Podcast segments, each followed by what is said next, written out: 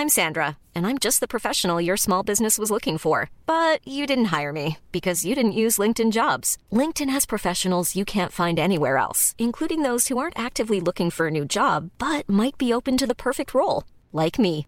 In a given month, over 70% of LinkedIn users don't visit other leading job sites. So if you're not looking on LinkedIn, you'll miss out on great candidates like Sandra. Start hiring professionals like a professional. Post your free job on linkedin.com/people today. Mais moi, ma chounette, je voyais tous les gens euh, qui partaient à la plage avec leur cabas. Moi, je me suis dit, bah, je vais pas rester là.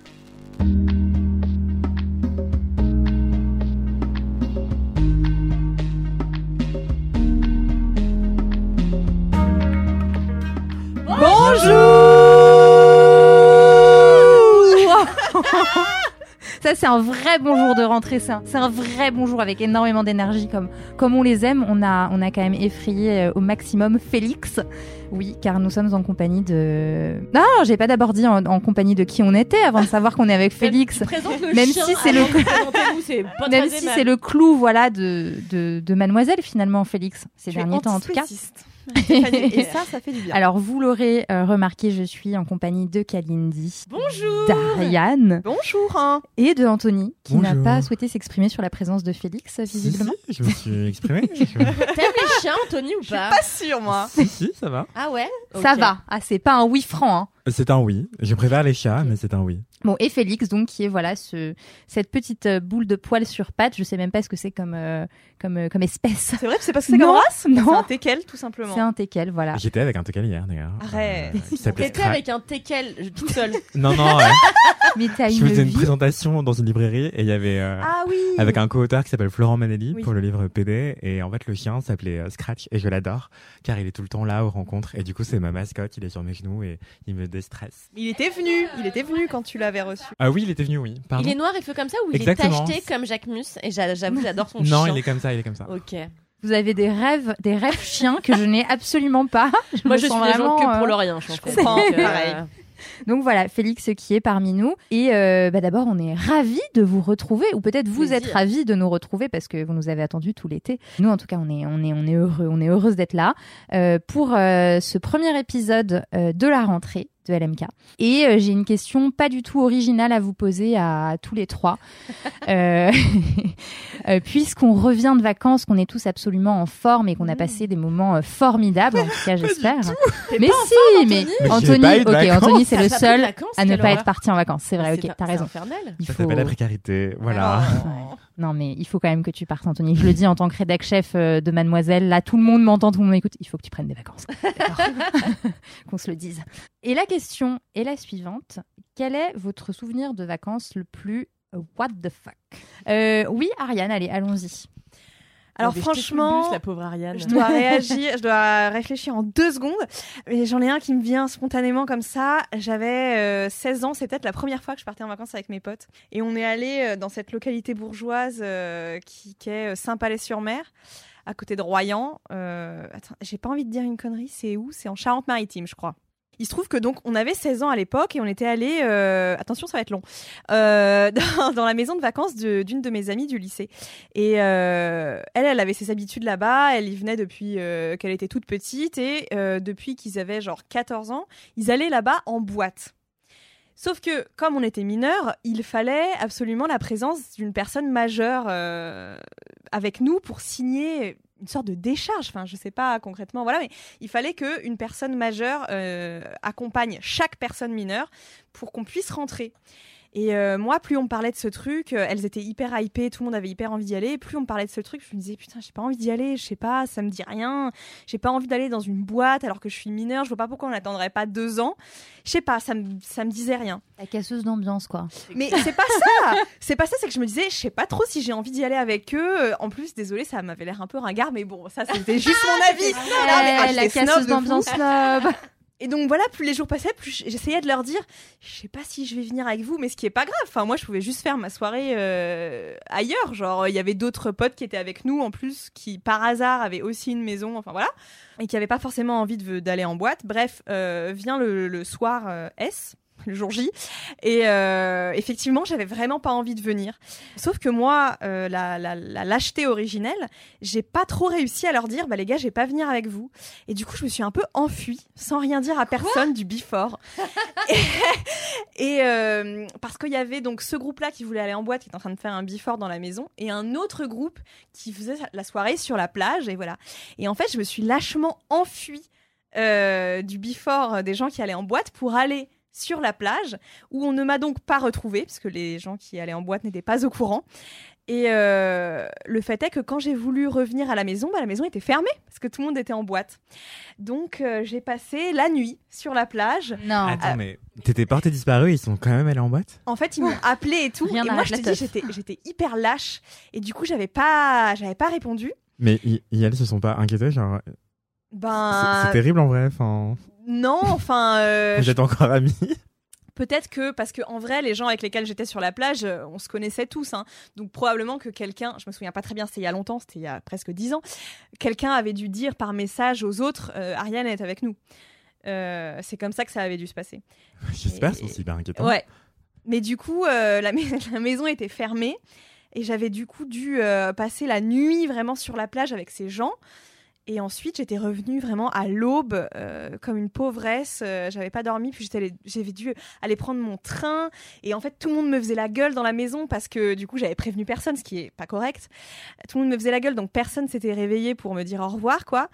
Enfin bref, non mais voilà, une expérience catastrophique. J'étais voilà, j'avais récupéré ma valise, euh, j'étais partie en claquant la porte. Enfin et oui, et surtout euh, les, les, les personnes majeures devaient m'accompagner en voiture à la gare. Sauf que comme tout le monde me faisait la gueule, personne m'a accompagnée, personne s'est réveillé pour T'es allée m'accompagner toute seule à la gare. gare.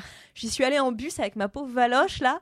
Voilà. Mais finalement, je suis arrivée. tristesse Ah, c'est- cette oui. anecdote. Ouais, mais, Mais oui. j'ai pas trouvé d'autres anecdotes Mais à what the Est-ce fuck, que, donc c'est- ce sera est-ce ça. est-ce que t'as regretté Est-ce que tu t'es dit genre ah merde bah j'aurais dû tant pis les suivre en boîte même Pas si je voulais tout, pas et je non t'étais quand même contente hein. mon manque Ouais. d'envie et dire J'aurais dû, j'aurais dû, mais il se trouve que j'étais avec une amie qui était très, comment dire, euh, Insistante Ouais, très insistante. C'était assez difficile pour moi de lui parler.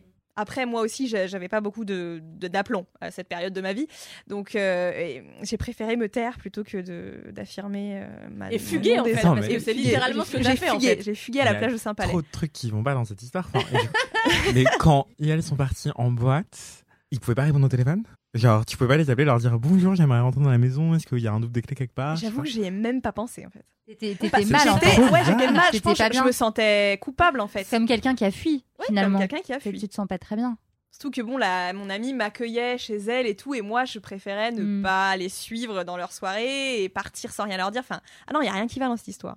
Et effectivement t'es toujours pote avec eux? Pas du tout. Ouais. Bah tant mieux, tant mieux, franchement, Pas parce que vraiment, si t'as peur de tes amis, si t'oses pas leur Ouais, parler, je suis enfin, d'accord. c'est que Je c'est suis pas des d'accord. amis en fait. Je suis d'accord. Ouais, Après, non, à 16 ans, t'as peur de tout souvent. Ouais, mais là quand même, euh, avoir peur de dire les gars, j'ai pas trop envie de venir avec vous, euh, faut le faire quoi. mais bon, Non, C'était mais- mon Il y a des trucs tellement plus simples qui viennent à l'esprit, genre simuler une gastro. enfin, tu vois, des choses si faciles en fait. c'est vrai, c'est vrai. Que de disparaître. Que de disparaître. sans rien Enfin, dire. En attendant, sur la plage, j'ai quand même passé une super soirée avec les gens qui Ah, étaient là. hein. C'était moi, je me suis c'était bien amusée, tes hein. autres potes ou c'était des gens C'était random mes autres rencontrés sur la potes. En plage fait, par hasard, d'autres gens dans le même lycée que moi avaient aussi une maison dans cette station Ah oui. balnéaire. Et euh, voilà. Mais t'as grandi où? Ça s'appelle la bourgeoisie. Ça s'appelle la bourgeoisie. J'étais dans un lycée Un privé à vraiment. Amiens qui s'appelle la Providence, qui est d'ailleurs aussi le lycée d'Emmanuel Macron, si ça vous intéresse. Ah ouais Voilà. Oh là là. J'étais là-bas à l'internat. Voilà, voilà euh, mon background. Ok. Oui, oui, ça s'appelle la bourgeoisie, tout à fait. Ok, et, là- et donc si, t'es- si tes anciens amis t'écoutent, là, qu'est-ce que tu leur dis? Je leur dis. Tu cherches les embrouilles clairement pas, hein, mais euh, je leur dis désolé, mais par contre, euh, quand même, essayez de. Putain, j'ai une illumination. Il y a un truc qui s'est passé. C'est que j'avais essayé de dire que je voulais pas venir.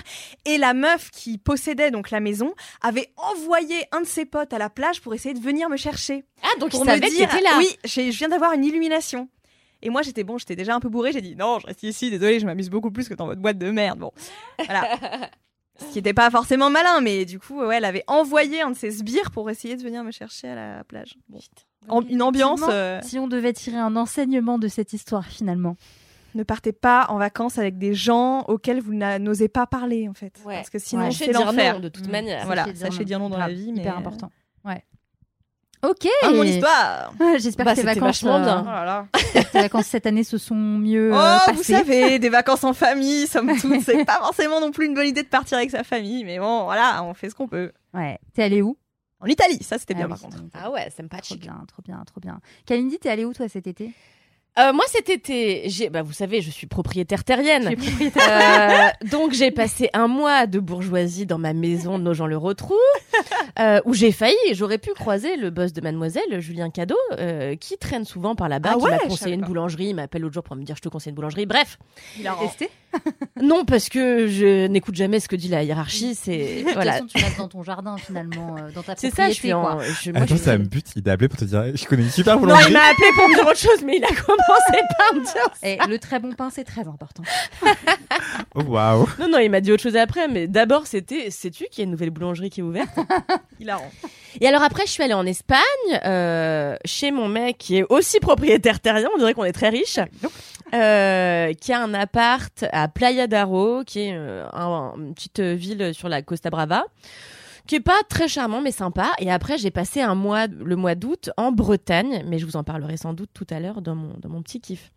Mais tu veux que je réponde à what oui, the fuck oui, c'est ça en que revanche, oui, voilà. C'est quoi les- ton souvenir de vacances le plus what the fuck? Alors c'est pas what the fuck, c'est juste euh, pas très commun.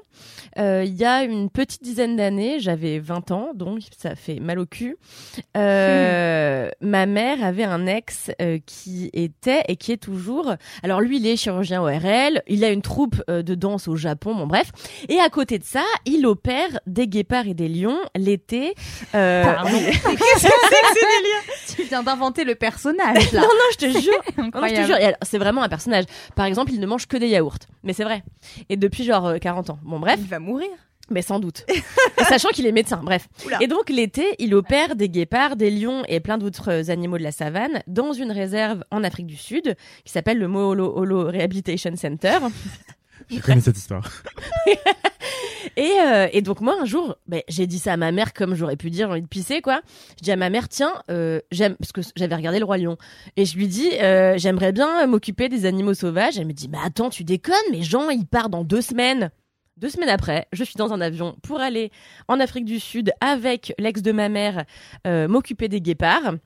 Et en fait, alors bon, c'est compliqué, ça peut être euh, sujet à controverse parce qu'il y a plein de centres en Afrique euh, du Sud notamment qui font genre, ils font du bien aux animaux, ils les sauvent du braconnage. En fait, ils sont en bisbille avec des braconneurs. Enfin, c'est un Oula. magouille et compagnie, des trucs absolument infects. Mais il y a euh, un site qui référence euh, les lieux qui sont plutôt propres et le mien en faisait partie. Voilà, je préfère me dédouaner avant qu'on m'accuse de maltraitance animale en DM. Et j'ai passé plusieurs semaines dans ce centre.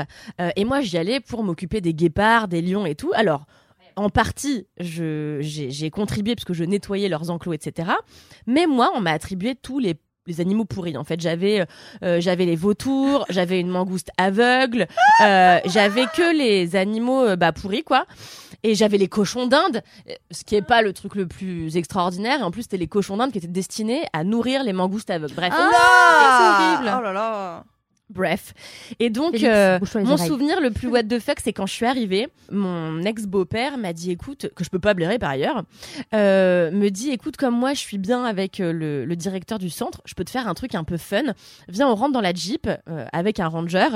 Et là, on arrive devant l'enclos des guépards. Moi, c'était mon, mon jour 1, je venais d'arriver. L'enclos s'ouvre, on rentre dans l'enclos. Et là, il me dit, c'est des grands parcs, vous voyez Et là, il me dit, Kalindi, monte sur la Jeep. Je me dis, ah, il faut que je sorte de la bagnole alors qu'il y a le guépard. Il me dit, mais oui, t'inquiète, il est pas, il est gentil, tu vois, c'est le guépard d'ici. Enfin voilà.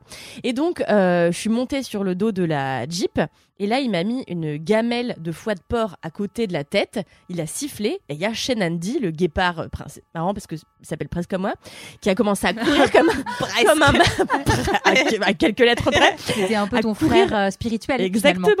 Et commence à courir comme un malade, monter sur le toit de la Jeep et commence à bouffer son foie de porc et à aller plein la tronche. Et là, il me regarde et il me lèche le visage. Ah, superbe. Et me m'irrite le bout du le bout du, du nez quoi parce que c'est très rapide. râpeux, Vous voyez ouais. le chat, bon bah le guépard Mm. c'est encore pire.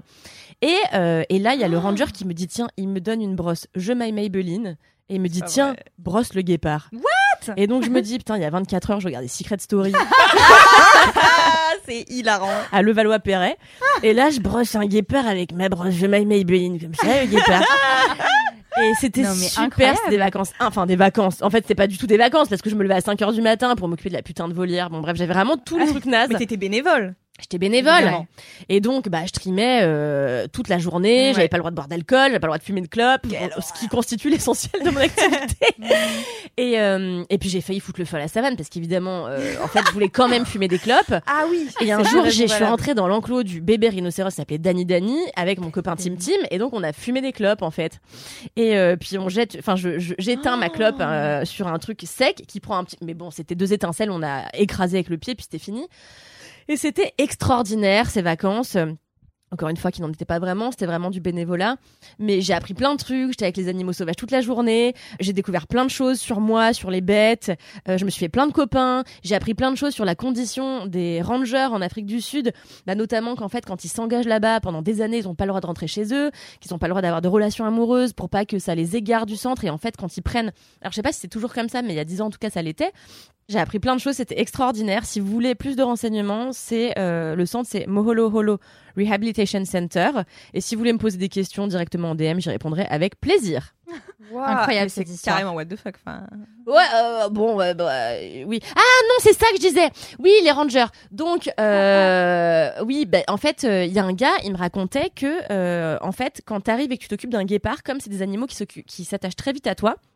Tu peux pas juste partir parce qu'il y en a qui se sont laissés mourir en fait de tristesse. Bah, Ouais. Comme les chats. en Bah, fait. comme les chats, exactement. parlait, euh, Anthony. Et bah du coup, euh, ce gars-là n'avait pas pu voir sa zouze depuis 6 ou 7 ans. Il se skypait tout le temps, ils se voyaient une fois tous les, tous les ans et demi ou un truc comme ça. Enfin, c'était quand même hyper âpre. Et il y avait plein de nanas euh, au centre qui tombaient amoureuses des rangers. Bah parce que moi-même, j'avoue, bah les, tu vois, ils s'occupent des guépards, ils s'occupent des... C'est c'est un peu, tu vois, c'est Qu'est-ce un que peu... avec Danny Danny dans les enclos? non, Danny Danny, c'est le rhino, non. Pardon. Tu crois que je m'étais assise sur sa corne Tim, Tim, Tim, pardon. C'est horrible. Oh non, Tim Tim, c'était un enfant à l'époque, quelle horreur. Et, euh, et oui, donc tout le monde s'amourachait un petit peu des rangers parce que c'est très Mm. impressionnant, tu vois. T'es là, tu sauves le monde entier. Enfin, on dirait que tu sauves euh, la savane Mm. entière et tout. Et du coup, j'ai appris plein de trucs. Qui avait couché avec qui C'était interdit. Wow. Et si on le savait, les rangers se faisaient virer et tout. Enfin, c'était incroyable. Est-ce qu'il y avait des rangers femmes C'est ce que j'allais demander. Des Oui, plein, plein, plein, plein. Il y avait plein de femmes Ouais. rangers, notamment une que je détestais, euh, parce qu'en fait, je m'étais fait engueuler un jour parce que je rentre dans le dortoir des filles et je vois que ma couette, elle frétille. Et donc moi, je me dis c'est une migale, putain de merde. Quelle horreur. Donc j'arrive, je soulève la couette. En fait, c'était un écureuil. Et en fait, Oh, j'avais laissé un paquet de gaufrettes au chocolat euh, Ah. parce qu'on avait, enfin bon, je cache tout le temps de la bouffe, j'ai trop peur de manquer. Donc j'avais caché des gaufrettes sous mon oreiller. Et le gars qui s'appelait Scratch, qui appartenait aussi, euh, dans l'âge de au- glace. ouais, qui appartenait au centre, était venu et c'était goinfré de gaufrettes au chocolat. Sacré Scratch. Et du coup, euh, la ranger m'avait engueulé de fou en me disant mais ça va pas de laisser traîner des trucs, t'es au courant qu'on s'occupe d'animaux, euh, tu tu sais que manger du chocolat c'est pas bon pour eux, machin. Bon, bref. Du coup, je l'ai évidemment détesté illico presto sans me remettre en question, car c'est ce que je fais. Et voilà. C'était mon histoire. Incroyable. Waouh, j'ai adoré. euh, Merci. fascinant. Est-ce que tu as des news euh, de tous les gens que tu as rencontrés là-bas ou Ouais, je suis restée en contact avec Tim Tim, avec qui je suis partie l'année d'après six semaines en Inde. Et c'était chambé aussi. Et j'ai toujours ma copine Mia, qui elle habite à Dubaï. Voilà. Ah. Voilà, je me dis comme ça. Je- Et, et, et ça et ça t'a donné envie de refaire des trucs euh, comme ça auprès des animaux sauvages Ouais, ou... mais maintenant que j'ai du pouvoir d'achat, en payant pour euh, Oui, rester genre dans un hôtel sympa. avoir un lodge incroyable. Ouais, sans vrai maintenant être avec 10 personnes Ouais. euh, pendant Mm. 6 semaines, j'ai passé l'âge en fait. Mm, Franchement, j'ai besoin d'un petit peu, euh, non pas de confort, parce qu'en fait, moi, tu me fous. Non, peut-être pas dans une tente, mais enfin, avec le minimum syndical, je suis contente. Mais c'est juste le pas avoir d'intimité. Euh, c'est ça Mm. qui est un peu plus compliqué, je trouve. Ouais. Et euh, mais sinon, je le referai avec grand plaisir. Et d'ailleurs, non, petite. Alors, je peux raconter une dernière petite anecdote, rapidos. Mais je crois que j'ai raconté ça il y a pas longtemps dans 4 quarts d'heure euh, aussi. Euh, un jour, euh, je me prends, j'avais un peu d'argent. Je me souviens, ma mère m'avait donné un peu de sous et je m'étais pris une nuit dans un lodge en plein cœur de la savane avec toujours Tim Tim et la Zouz qui avec qui il était à l'époque, s'appelait Sarah, qui était une meuf du centre aussi. Et on se dit ouais, trop bien, va pouvoir boire une bière et tout. Donc c'était vraiment le seul truc qui nous intéressait en fait. Et donc on était dans le truc au milieu de la savane. Bref, on fait un peu la fête. Comme on pouvait faire la fête là-bas, c'est-à-dire on a écouté de la musique jusqu'à 21h.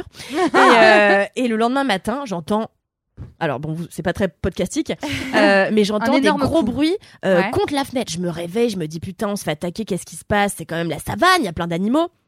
Et là, je vois des petits trous du cul de putain de babouins un peu plus devant notre fenêtre. Je vous jure que c'est vrai, qui se faisaient caca dans les mains. Quoi? Qui attendaient que ça sèche. Et qui jetaient sur les fenêtres. Et donc moi j'appelle le, le ranger, le Arrête. grand ranger qui s'appelait Yann, et je lui dis Yann, il y, a un- il y a des gars, enfin il y a des babouins qui nous jettent leur merde sèche à la tronche. Euh, Mais quid? Et il me dit ah oui ils peuvent pas blairer euh, les touristes c'est normal. Et j'étais là ah oui bah n'hésitez pas. Crois que c'est Tellement la- intelligent. Mais je crois que c'est la partie de ton histoire que je préfère. J'aurais dû raconter celle-là c'est vrai. ils font pas ça dans Madagascar, les singes aussi? Ah c'est possible. Il Non, me mais semble. hein. Mais incroyable. Madagascar c'est c'est des singes, c'est Il y a pas des des. singes dans Aïe, aïe, aïe, Madagascar. ok. Il y a Il tout. y a pas chez les Muriens ou je sais pas Oui quoi c'est ça pour moi c'était les Oui, lémuriens qui mais il y a aussi quand ils sont dans le zoo, il y a des singes. Ah oui, pardon, Qui, je ok. crois, jettent leur caca. Il y a même sur des les pingouins touristes, hein. qui font du surf. Oui, oui. Ou ça c'est un autre enfin, film. il y a-. Enfin. C'est Happy c'est Feet. incroyable Ah, cette c'est histoire. T'es calé de fou.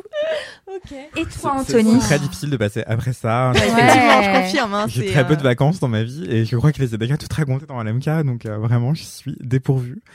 Euh, ce que je peux vous raconter, mais c'est même pas intéressant. hein. Récemment, je suis allé en vacances en Martinique avec une de mes meilleures copines, euh, qui est mon ancienne colocataire. Et euh, on n'était que tous les deux. Et en fait, on faisait n'importe quoi parce qu'on sortait tous les ch- chacun d'une rupture euh, assez douloureuse. Et on était devenus hyper fusionnels et tout. Et on passait notre vie à faire de la randonnée. Et donc tous les matins, on allait randonner pendant des heures. Et le soir, on allait euh, chiller euh, sur la plage, euh, abandonnée avec des cocktails et tout. Et euh, lors d'une randonnée, on est allé vers une casque. Je crois que je l'ai vraiment déjà raconté dans l'MK. vrai. Je suis désolé pour les.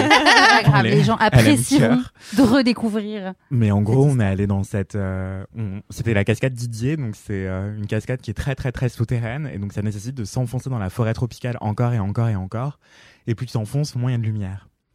Et aussi, comme c'est une île euh, tropicale, enfin une île euh, près de l'équateur, en fait, le soleil tombe d'un coup. Donc à 17h30, il y a plus de lumière. Et nous, on n'a pas du tout euh, prévu ça. On s'est très mal organisé en termes de temps, de gestion du timing. Et donc, on s'enfonce, s'enfonce, et à 17h, on est vraiment au plus profond de la forêt tropicale, et on réalise qu'il nous faut 30 minutes pour faire le chemin retour qu'on a mis deux heures à faire à l'aller, quoi. Et donc, on se dit, ah mince, ça va vraiment être l'horreur, sachant que c'est vraiment la forêt, il peut y avoir des serpents, des migales, des choses comme ça. Et il y a beaucoup de rivières, de cours d'eau, et tout est hyper humide. Enfin, c'est une forêt tropicale. Donc, c'est extrêmement dangereux, et on n'a plus de batterie, évidemment. Sinon, c'était pas drôle. Faut que ce Et soit donc, complet. on s'est dit, bah, on va le faire en courant. Mais C'était la pire idée. Et en plus, on était genre en tongs. Enfin, vraiment, en petite God. sandalette, tu vois. Ma botte était en mini-jupe euh, et maillot de bain, et moi, j'étais en micro-short en cuir et body euh, échancré, bref. Pas du tout une tenue de rando. Euh, ça n'avait aucun sens, et du coup, on est rentré en courant, et on a failli se tuer une quarantaine de fois. Et clairement, on a fait la fin dans le noir, quoi. Mais c'était extrêmement drôle. Enfin, la fin, on était à moitié Ah ouais, mort de rire, à moitié paniqué. On Ah bah ouais, tu m'étonnes. non, mais si on meurt, au pire, c'était de belles vacances. Oh là là. C'est le genre de moment où t'as tout qui te passe par la tête de dramatique, quoi. Bah, dramatique, en même temps, on se faisait un peu le bilan de nos vies en se disant, on a quand même eu une belle vie. et puis on Oh fait, là là. mais je t'aime tellement. Moi aussi, je t'aime. Et si je disparais, je suis content de le faire avec toi. Oui, moi aussi. Vraiment, c'est vu mourir, quoi. Et J'ai une question. Est-ce Mhm. que pendant que vous couriez en tongs, le l'œillet de la tongue, c'est a, failli se défaire. Non, en l'occurrence, c'était pas pas vraiment des tongs, c'était des nu-pieds euh, avec un peu plus de lanière et tout. C'est des, euh, des sandales Minelli que j'ai depuis une dizaine d'années qui tiennent encore. Donc, euh, Ah ouais. Ah, parce que ça arrive souvent quand C'est tu cours avec des tongs. mais Ouais, oui, c'est vraiment oui, le truc oui, à pas Bien faire. sûr. Mais les tongs, c'est surfait. Je, Je, crois que je sens quand tu dis quand tu dis ça, je sens clair, dans la pied qu'est-ce qui sensation. se passe, tu vois quand Et le euh, pied qui avance ouais, et le pied là. qui sur le Quelle ouais, horreur. C'est ouais. hyper inconfortable de courir en tongs, vraiment ne le faites pas chez vous. Euh, et pendant ces mêmes vacances, je crois que à un moment on allait sur une autre randonnée, on traverse un espace, vraiment je l'ai aussi raconté dans l'MK, je n'ai aucune histoire, mais on avance dans une randonnée qui est un peu escarpée et ensuite on arrive sur une zone immense de, de sable en fait. Et à un moment je sens que je m'enfonce et bêtement je me dis ah mince ça se trouve c'était sable mouvant et mon premier réflexe a été de courir encore plus loin dans les sables mouvants. Et du coup, j'ai commencé à m'enfoncer encore et encore et encore. Et je sais que ça m'arrive genre à mi-cuisse, quoi. Et là, j'arrivais plus à bouger. Mais l'angoisse Et du coup, je me dis, ah mince, c'est la merde et tout. Et ma pote Hélène me disait, Anthony, plus tu paniques, plus tu bouges et donc plus tu t'enfonces, arrête de bouger. Je là, non, mais je veux pas mourir, je veux pas mourir. C'est à ce moment-là où tu lui disais j'étais ravie de te connaître, je je t'aime. lui ai redit, je lui ai redit. Mais en plus, je passe ma vie à dire je t'aime à mes amis. Enfin bref. Et donc j'étais en mode drama queen et tout. C'est la fin. Et elle me disait non mais Anthony arrête de paniquer et tout. Et elle cherchait une branche, mais c'est un espace hyper désertique. Ça s'appelle euh, la savane de pétrification.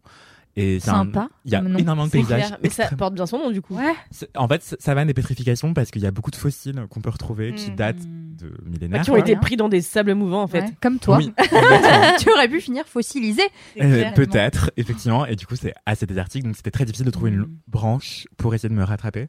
Et donc, elle trouve une misérable branche et je la prends et elle se casse, évidemment. Après, elle en cherche une autre, elle finit par en trouver une et euh, elle arrive à m'extirper un petit peu.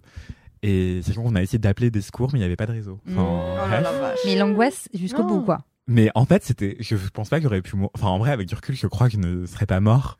Mais je ne préfère pas vérifier. Mm. Et après, je suis rentré, j'en ai parlé à mon père qui vit en Martinique et du coup, on était chez lui euh, pendant les vacances. Et il m'a dit, non, mais Anthony, euh, c'est hyper dangereux ce que t'as fait, c'est vraiment le truc à ne surtout pas faire, genre courir encore plus dans les sables et surtout, plus tu t'agites, plus tu t'enfonces. Et je me suis dit, oui, je sais, me l'a dit et tout. J'avais vu une vidéo comme ça euh, au, c'est au, au Mont Saint-Michel. On a vu la même vidéo, je crois. Parce Ouais. Que je vois de quoi tu parles. ouais. euh, d'un mec qui explique à Ouais. des touristes qui visitent le Mont Saint-Michel comment sortir de sable mouvant. Ah mais oui, c'est récent. Ouais, Ouais, c'est si franchement, oui, oui. ouais, ouais, ouais. c'est pas euh, si facile que ça. hein. Faut Enfin, faut quoi vraiment, je sais pas, genre faut te mettre en avant, couché comme si t'étais. Oui, je crois qu'il faut s'horizontaliser. ouais. comme ça, ouais, Ouais. voilà. Et après tu secoues ta jambe, bon, on voit pas trop, mais tu secoues ta jambe comme ça et jusqu'à ce que Que tu remontes. finisse par Ouais, et que tu gros, remontes et voilà, qu'elle finisse ouais. par sortir, ouais. Bah, Mais c'est ce que ma pas essaie de m'expliquer. Je sais pas pourquoi, elle est vraiment euh, douée en sciences naturelles. Enfin, elle me dit horizontalise-toi. J'étais, Ah mais bah ça veut voilà. rien dire. du coup, j'ai essayé de me pencher un peu pour m'allonger en fait, mais c'est hyper contre-intuitif parce que t'as pas envie de bah, mettre ton sûr, visage. bah ouais. T'as l'impression de t'enfoncer encore plus en faisant ça. Non mais le, ce qui était hyper débile, c'est que j'étais là, non mais j'ai pas envie de me tâcher. Ah, j'adore. Alors oui, en effet. euh, Elle me disait bah vas-y penche-toi. Je dis non mais mon t-shirt il est blanc et tout.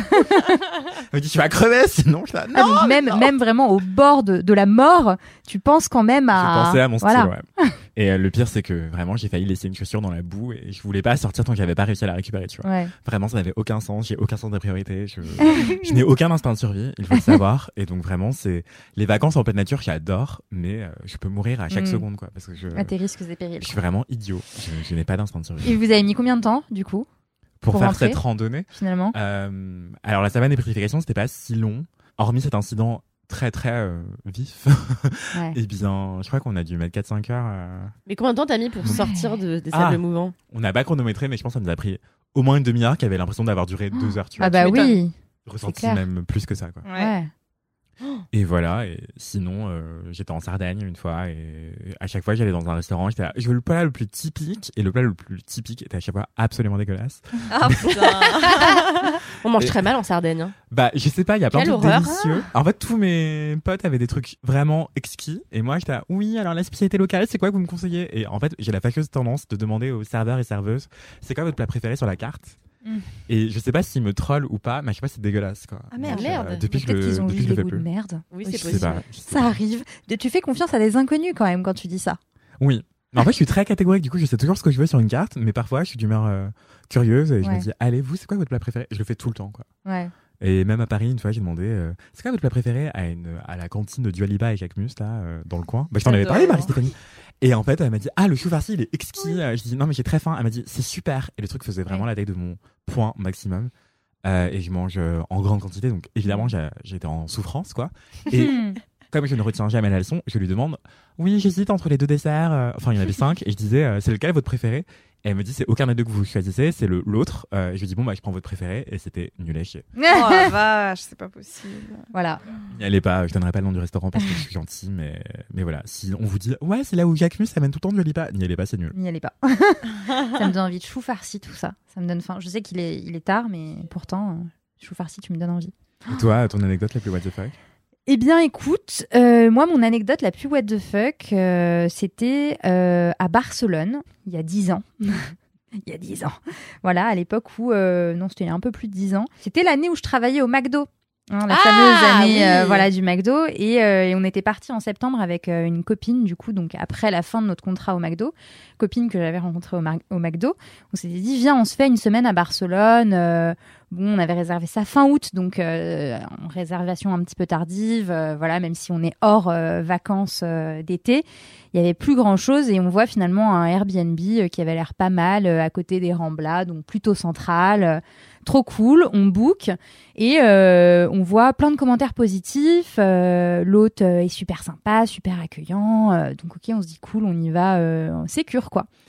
Et euh, on avait loué une chambre pour deux, donc on, dor- on dormait toutes les deux dans la, dans la chambre, dans l'appartement de ce mec, qui ne nous a pas accueillis quand on est arrivé. Donc en fait, on est arrivé, on savait pas qui était notre hôte. euh, bref, on installe nos petites affaires et tout.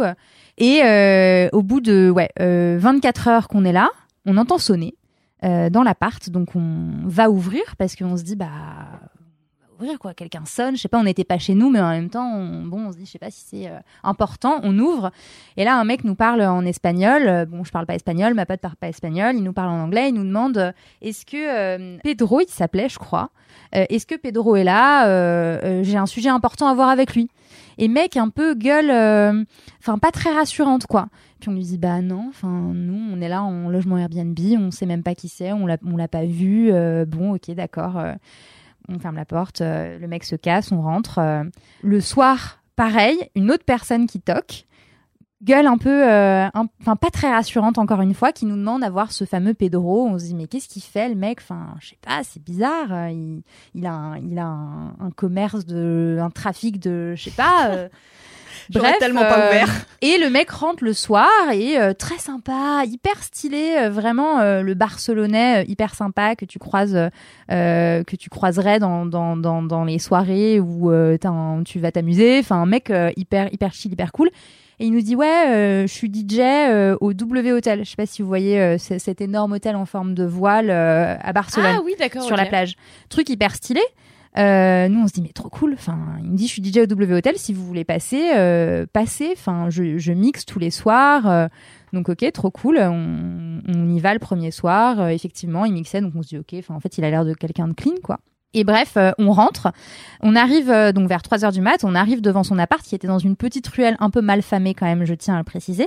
Et là, on voit euh, deux personnes qui attendent devant l'appart, qui nous regardent rentrer. C'était un truc vraiment en rez-de-chaussée, donc la porte d'entrée était Putain, mais sur, la, Taken. sur le truc. Ça me fait et, voilà. et là, on commence à se dire, il y a vraiment un truc chelou. Enfin, faut qu'on, faut qu'on enquête quoi.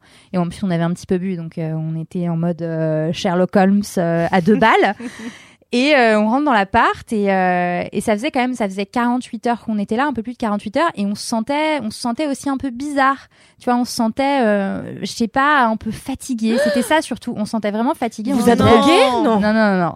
Ah, j'ai moi aussi j'ai cru Non, ça. non, non, non. C'est, c'est, je ne spoile pas. Euh, on se sentait fatigué. On était là, mais toi aussi, t'es fatigué. Puis on se disait, ouais, non, mais on a bossé tout l'été au McDo. c'est, c'est fatigant. Voilà. Donc là, on relâche la pression. Sais, on essayait de trouver des, des explications logiques. Puis on voyait quand même que voilà, on dormait beaucoup et que euh, on était un petit peu, euh, voilà, dans, dans les choux. Et euh, on commence à fouiller. On regarde. bêtement dans sa cuisine, dans ses placards, et puis on ouvre sa cuisine et on, on ouvre le placard de sa cuisine et on tombe sur des gros bocaux avec des têtes de de de weed. Ah, j'ai eu peur. des têtes, des- Vraiment, j'avais pas entendu comme ça, avec des têtes d'enfants, Dans l'enfer. avec, avec plein de têtes comme ça séchées, et, euh, et on se dit ah bah ok, enfin bon, euh, rien de choquant, il fume, euh, voilà. Et puis euh, il y avait une, donc nous on dormait à l'étage, c'est une sorte de mezzanine, lui il avait sa chambre euh, quand on à l'entrée et à gauche, et, euh, et tout au fond on découvre une, une petite porte. On se dit ah tiens c'est drôle, enfin il y a une autre pièce, putain la porte est fermée. Et nous, complètement débiles, à 4 heures du mat, on se dit non mais attends, on va ouvrir la porte et tout, donc on essaie de crocheter la serrure, machin. euh, Quelle idée Bref, euh, et je sais pas comment on finit par trouver ces clés, donc c'est que c'était pas tant caché que ça, quoi. Et, euh, et on ouvre la porte et en fait euh, derrière la porte il y avait euh, Une un, une à véritable ferme à cannabis, voilà, une, une culture sur euh, sur euh, sur je sais pas genre 10 mètres carrés de cannabis. Et en fait, soit ils fumaient euh, et on se rendait pas compte qu'on avait les effluves, Mais Soit- senti l'odeur quand même, non Ah ouais, bah, c'est ce qu'on s'est dit. pur. C'est ce qu'on s'est dit. Bah, mais non, parce que tu vois, c'était il y a une dizaine d'années, donc euh, Ouais, je veux oui, dire, oui. on savait ce que c'était. On... Oui, vous aviez enfin, 20 on ans, est- quoi. Ouais, voilà, tu vois, on n'était pas euh, naïve non plus. Mais, mais, mais on sentait pas. Enfin, on sentait pas. On ne sentait littéralement rien. Donc on s'est posé la question Trop de bizarre. est-ce Ouais, que justement euh, il y a eu un truc chelou, euh, je sais pas, genre on mangeait pas avec lui, on on n'échangeait pas euh, forcément de temps avec lui, de moments avec lui, on n'avait pas de moments avec lui. Donc on s'est dit bah soit genre il nous a filé un truc et mais pourquoi? Parce que enfin au final il était pas si enfin il était pas méchant. Et euh, soit euh, soit euh, je sais pas on a eu des, des effluves de, de je sais pas quoi et on était shooté tout le temps. Et vous lui en avez parlé? Non on lui en a pas parlé. T'imagines bien qu'on a tout refermé. Alors on a projeté ta serrure, on a trouvé ta.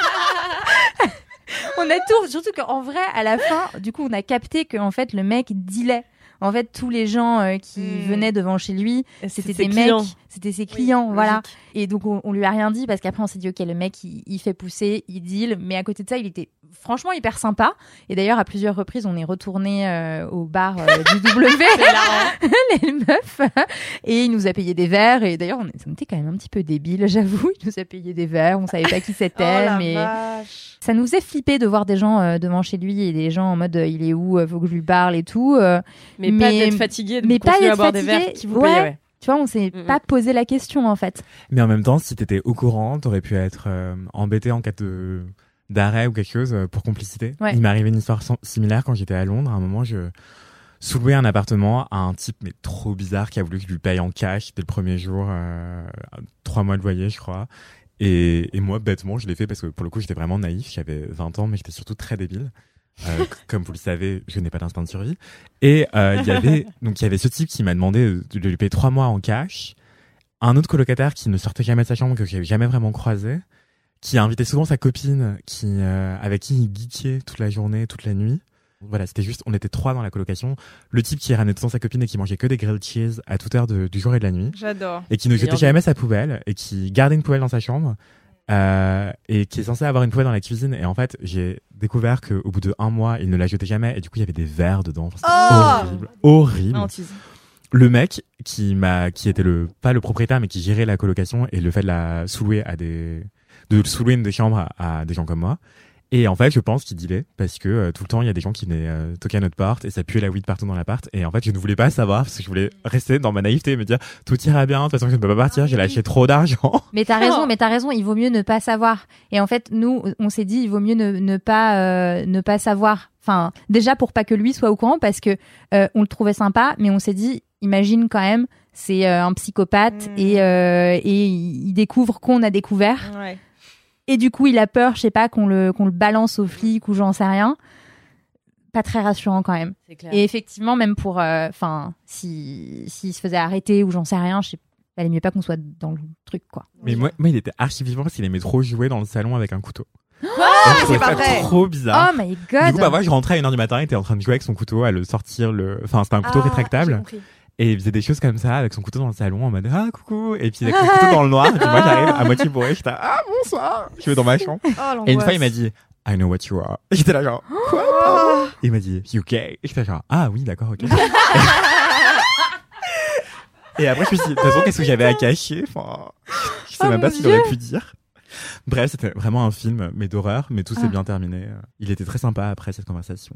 euh, Ouais. Voilà. Mais c'était vra- vraiment à la fin du séjour, donc ça allait Comme mieux. quoi? Les apparences, finalement. Son papa trompeuse. euh, Enfin, je pense qu'il était quand même un peu dangereux, hein, mais bon, Ouais. tout s'est bien passé pour moi. On ne sait pas ce qu'il est devenu depuis. Je ne peux pas savoir. Moi, ça me fait rire d'imaginer comment ces gens ont pu vieillir, tu vois. Euh, T'as les gens, justement, qui vivaient dans leur chambre avec leurs poubelles. Est-ce que ces gens ont une vie un petit peu plus euh, ordonnée aujourd'hui Vous ou pas saurez que j'ai sous-loué mon appartement Ah. pendant trois mois à Paris, là, dans le 18e, à un très bon copain. Et en fait, le mois dernier, je lui dis, écoute, euh, je rentre à Paris une nuit avant de repartir. J'ai besoin de venir chercher mon passeport pour le faire refaire. Bref, donc je passe. Il me dit, ah non, mais je suis au journal, les journalistes aussi. Il me dit, bah attends, euh, viens plutôt à 14h, comme ça j'ai le temps de revenir, de faire un peu le ménage et tout. Donc quand je suis arrivée, ce que j'ai vu était la version rangée. C'est Aïe, ça aïe, qui aïe. m'a inquiétée. Car il y avait euh, qui des strings de sa copine euh, pendus à euh, la fenêtre de ma terrasse, euh, qui des paquets d'argent. Donc je m- j'étais là, qu'est-ce qui branle Paquet avec cet d'argent. argent Genre des liasses de billets? Des liasses de C'est billets. très bizarre. Non mais Qu'est-ce alors que c'est c'est? vraiment un très bon ami à Wam. Et franchement, s'il avait fait des trucs bizarres, il s'en serait vanté, je le sais. Donc c'est donc c'est pas un truc super chelou. Mais bon, bref et tout, je vois ça et il me dit désolé, hein, c'est le bordel encore un peu. J'étais là, non mais en vrai, tu le sous donc c'est chez toi, je m'en balèque. Mais hier, je suis rentrée de mes vacances. Et donc, j'ai repris l'appart. Et je pensais qu'il aurait fait ce qu'on appelle un nettoyage, euh, sinon, enfin, sinon extraordinaire, au moins un peu sommaire, quoi. Hmm. Et non, c'était ignoble de bout en bout. C'est-à-dire qu'en effet, il y avait des verres et des, euh, Oh des envolées de moucherons dans la Oh poubelle. non. Tout était sale, ça collait par terre. Il Oh a fait cramer là. toutes mes plantes. euh, que j'avais juste dit, tu peux juste euh, mettre de l'eau à mes plantes. Ça m'a Ouais. coûté vraiment 250 balles Oh euh, d'habiller ce balcon. Et voilà. Donc moi, je pense qu'il y a des gens, ils restent comme as toute Ouais. leur life, quoi. Ouais, Et ouais, j'ai j'ai ouais. pas précisé, il a Ouais. 46 ans. Oh là là. Ah oui, donc euh, oui, d'accord, oui. Bah ouais. Donc euh, si- je l'adore, hein, tu sais que je t'adore, mais t'es un peu crasse poète, Si quoi. tu nous écoutes, Putain. euh, ouais. Ah ouais, franchement. Oui, il y a plein de gens comme ça. Il y a plein de gens comme ça. Mais Ouais. oui, les gens ne. Et alors, euh, je- euh, pour euh, reprendre sur les, les colocations, moi j'ai été en colocation avec un homme extrêmement bizarre aussi quand j'habitais à Munich. Et en fait, j'étais dans un quartier résidentiel super chicos. Et le jour où j'arrive, euh, je vois des petites maisons blanches, c'est vraiment Wisteria Lane, et je me dis chambé et tout. Et je passe devant une maison euh, dégueulasse, euh, taguée de partout, qui tombe en ruine, et je suis là, faites que ce soit pas elle, évidemment c'était elle. Oh. Donc euh, j'arrive et tout chez le gars et en fait comme je m'étais pas organisée, euh, j'étais arrivée trop tard pour la résidence euh, étudiante, donc du coup j'étais vraiment moitié à la rue avec mes 50 valises. Du coup, euh, je me suis dit bon bah tant pis j'y vais. Et le gars qui m'ouvre la porte, je me souviens de toi Patrick, espèce de chien. Euh, Patrick était vraiment un énorme connard euh, qui m'a fait euh, payer un loyer exorbitant pour dormir sur un duvet par terre, sachant que lui en fait il vivait avec ses deux ex et en fait comme il voulait se faire de l'argent sur leur dos, il dormait lui dans la cuisine sur un canapé il est très grand qui n'était pas dépliable et qui était minuscule. Donc il dormait recroquevillé en position fétale juste pour pouvoir continuer à loger ses ex et pour qu'elle puisse continuer à... un énorme rat. Rat à tel point, bon déjà il avait sept enfants et il me l'avait jamais dit. Avec ses deux ex Avec où, les sept plusieurs- Je sais que c'est vraiment des, personnages de romans là euh, entre mais ah oui, euh, oui. l'ex de ta mère et lui. euh. Ah et après les gens ils pensent que j'invente notamment l'ex de ma mère, je vous jure, ils mangent vraiment que des yaourts, bref. et, euh, et un jour je me réveille, il m'avait jamais dit combien il avait d'enfants, je savais même pas qu'il avait des enfants. Et un jour je me réveille dans la nuit parce que je sens, enfin dans la nuit, le matin, je sens un truc qui saute sur mon lit et je me réveille, deux enfants en bas âge. Super. Et moi je prends peur parce que je suis là, pourquoi il y a des enfants en bas âge qui chantent en allemand sur mon lit? Oh là là. Je me lève, je dis, Pat, euh, est-ce que c'est normal qu'il y ait des enfants qui sautent sur mon lit? Il me dit, ouais, c'est mes enfants. Je dis, ah, t'as des enfants? Il me dit, ouais, j'en ai sept. Et j'étais là, ah, ok. Avec cette Mais- femme euh, différente. Et donc, euh, n'était- Putain. Est-ce que dans les sept, il y en a. Enfin, est-ce que les deux qui vivaient sous le même toit étaient mères de De la certains de ses mère enfants Ah non, est-ce que- aucune Parce que Mmh. c'était des meufs euh, récentes, tu vois. C'était vraiment ces deux dernières ex. Mm. Et moi, un jour, il me fait, et toi, Kalini, tu veux des enfants? J'étais là, Patrick, n'y pense pas avec toi. Et, euh, Mais attends, mais pourquoi elle, elle reste? Parce que elles, elles étaient, en fait, c'était vraiment que des gens qui avaient pas de thunes. Et tu vois qui était un peu en galère. Il y en avait une, elle organisait euh, euh, des festivals euh, d'afro-dance, je sais pas quoi, enfin que des trucs qui rapportent pas d'argent, tu vois. Mm. Un jour, je rentre chez moi et euh, je cherche euh, une bouteille de vin euh, dans mes affaires pour l'ouvrir le soir, euh, déguster avec mes copains. Tu vois. Et il y avait plus de vin en fait euh, dans mes affaires. Et je vais voir Patrick et je lui dis où est mon vin, Patrick? Et Patrick me dit ah oui, euh, je l'ai trouvé, euh, je m'en suis servi, je te le rachèterai. Évidemment, Patrick n'a Ah. jamais racheté la bouteille de vin. Et euh, il s'avérera plus tard qu'un jour Patrick vient me voir en me disant c'est un gros manipulateur. Kalindi, j'ai deux nouvelles pour toi, une bonne, une mauvaise. Tu veux laquelle? Je lui dis bah vas-y balance la mauvaise. Il me dit alors la mauvaise c'est qu'il n'y a plus d'eau euh, chaude en fait parce qu'on n'a pas payé euh, je sais pas quoi machin. Et euh, voilà la bonne nouvelle c'est que euh, on va pouvoir bientôt refaire la tuyauterie donc on va pouvoir avoir une tuyauterie flambant neuve. J'étais là mais je me casse dans un mois de mon Erasmus que tu veux que j'en ai à foutre de ta putain de tuyauterie? Et donc j'ai fini par déménager euh, et aller chez une copine parce que j'en pouvais plus de Patrick euh, qui était devenu Oh, mon némésis. Pat, mais quelle enflure. Ouais ouais c'était vraiment une enflure. Ah là Pat. là, et tu payais cher pour ça? Je payais 600 euros, euh, ce qui est cher pour la banlieue munichoise à l'époque, Ouais, euh, pour une chambre qui était quand même assez grande mais dégueulasse. ouais. Et quand mon, mon ex Chris venait me rendre visite, qui lui était allemand mais vivait dans le nord, quand il descendait, il devait payer 10 euros par jour pour rester avec moi, Pardon. pour couvrir les frais d'électricité. Arrête. Et Mais c'est horrible. Je vous jure, pour dormir sur un futon. Et Oh puis de quelle eau s'il n'y en avait pas à la fin c'est en plus. Enfin, c'est un Ah scandale. non, mais Patrick était vraiment the rat of the rat. quoi. Oh là Enfin, là. Franchement, extraordinaire type. Et lui, faisait quoi sa vie? Bah rien, il était Bah, chômeur. il, il louait euh, des Il louait.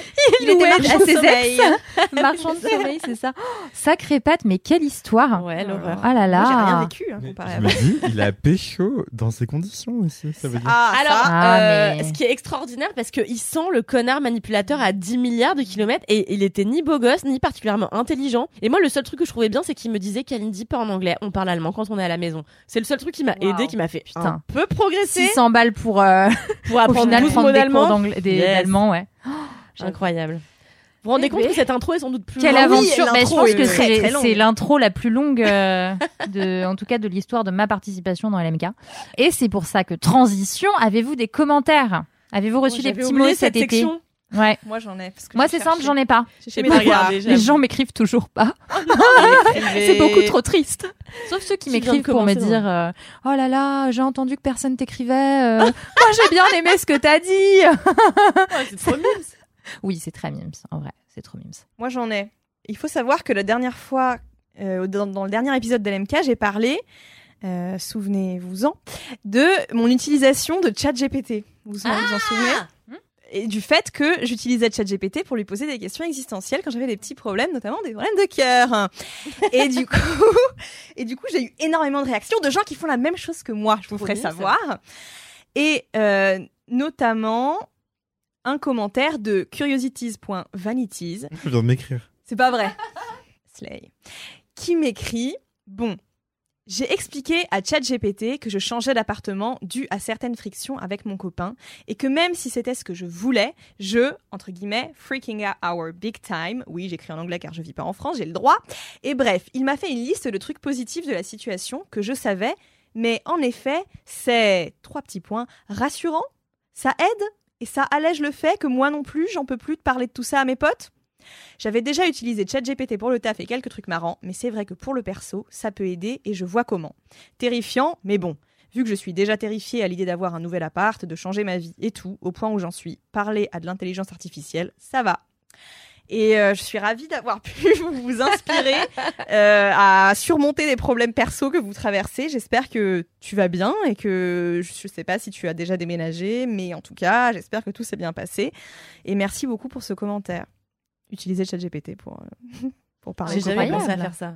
C'est ma meilleure pote qui m'a influencée parce que Mais j'aurais jamais pensé. Moi, j'aimerais bien voir si. euh, j'aimerais bien tester pour voir si ChatGPT me donne une meilleure idée, tu vois, que euh, ce à quoi j'aurais pu penser ou ce qu'on m'aurait dit. euh. voir si fais-nous un retour d'expérience. hein. Allez On va trouver une situation. C'est sûr qu'il faut pas le prendre pour argent comptant. Enfin, voilà, mais je sais pas. Parfois, enfin, je vais pas redire ce que j'ai déjà dit dans l'épisode précédent, mais euh, quand t'as l'impression d'en parler en boucle, en boucle, en boucle à tes potes et tout, et que voilà, t'as envie de pas avoir euh, le cerveau qui euh, boue parce que t'arrives, tu, tu, tu sais plus quoi penser euh, de la situation, etc. Ben, ça aide parfois à cadrer un peu.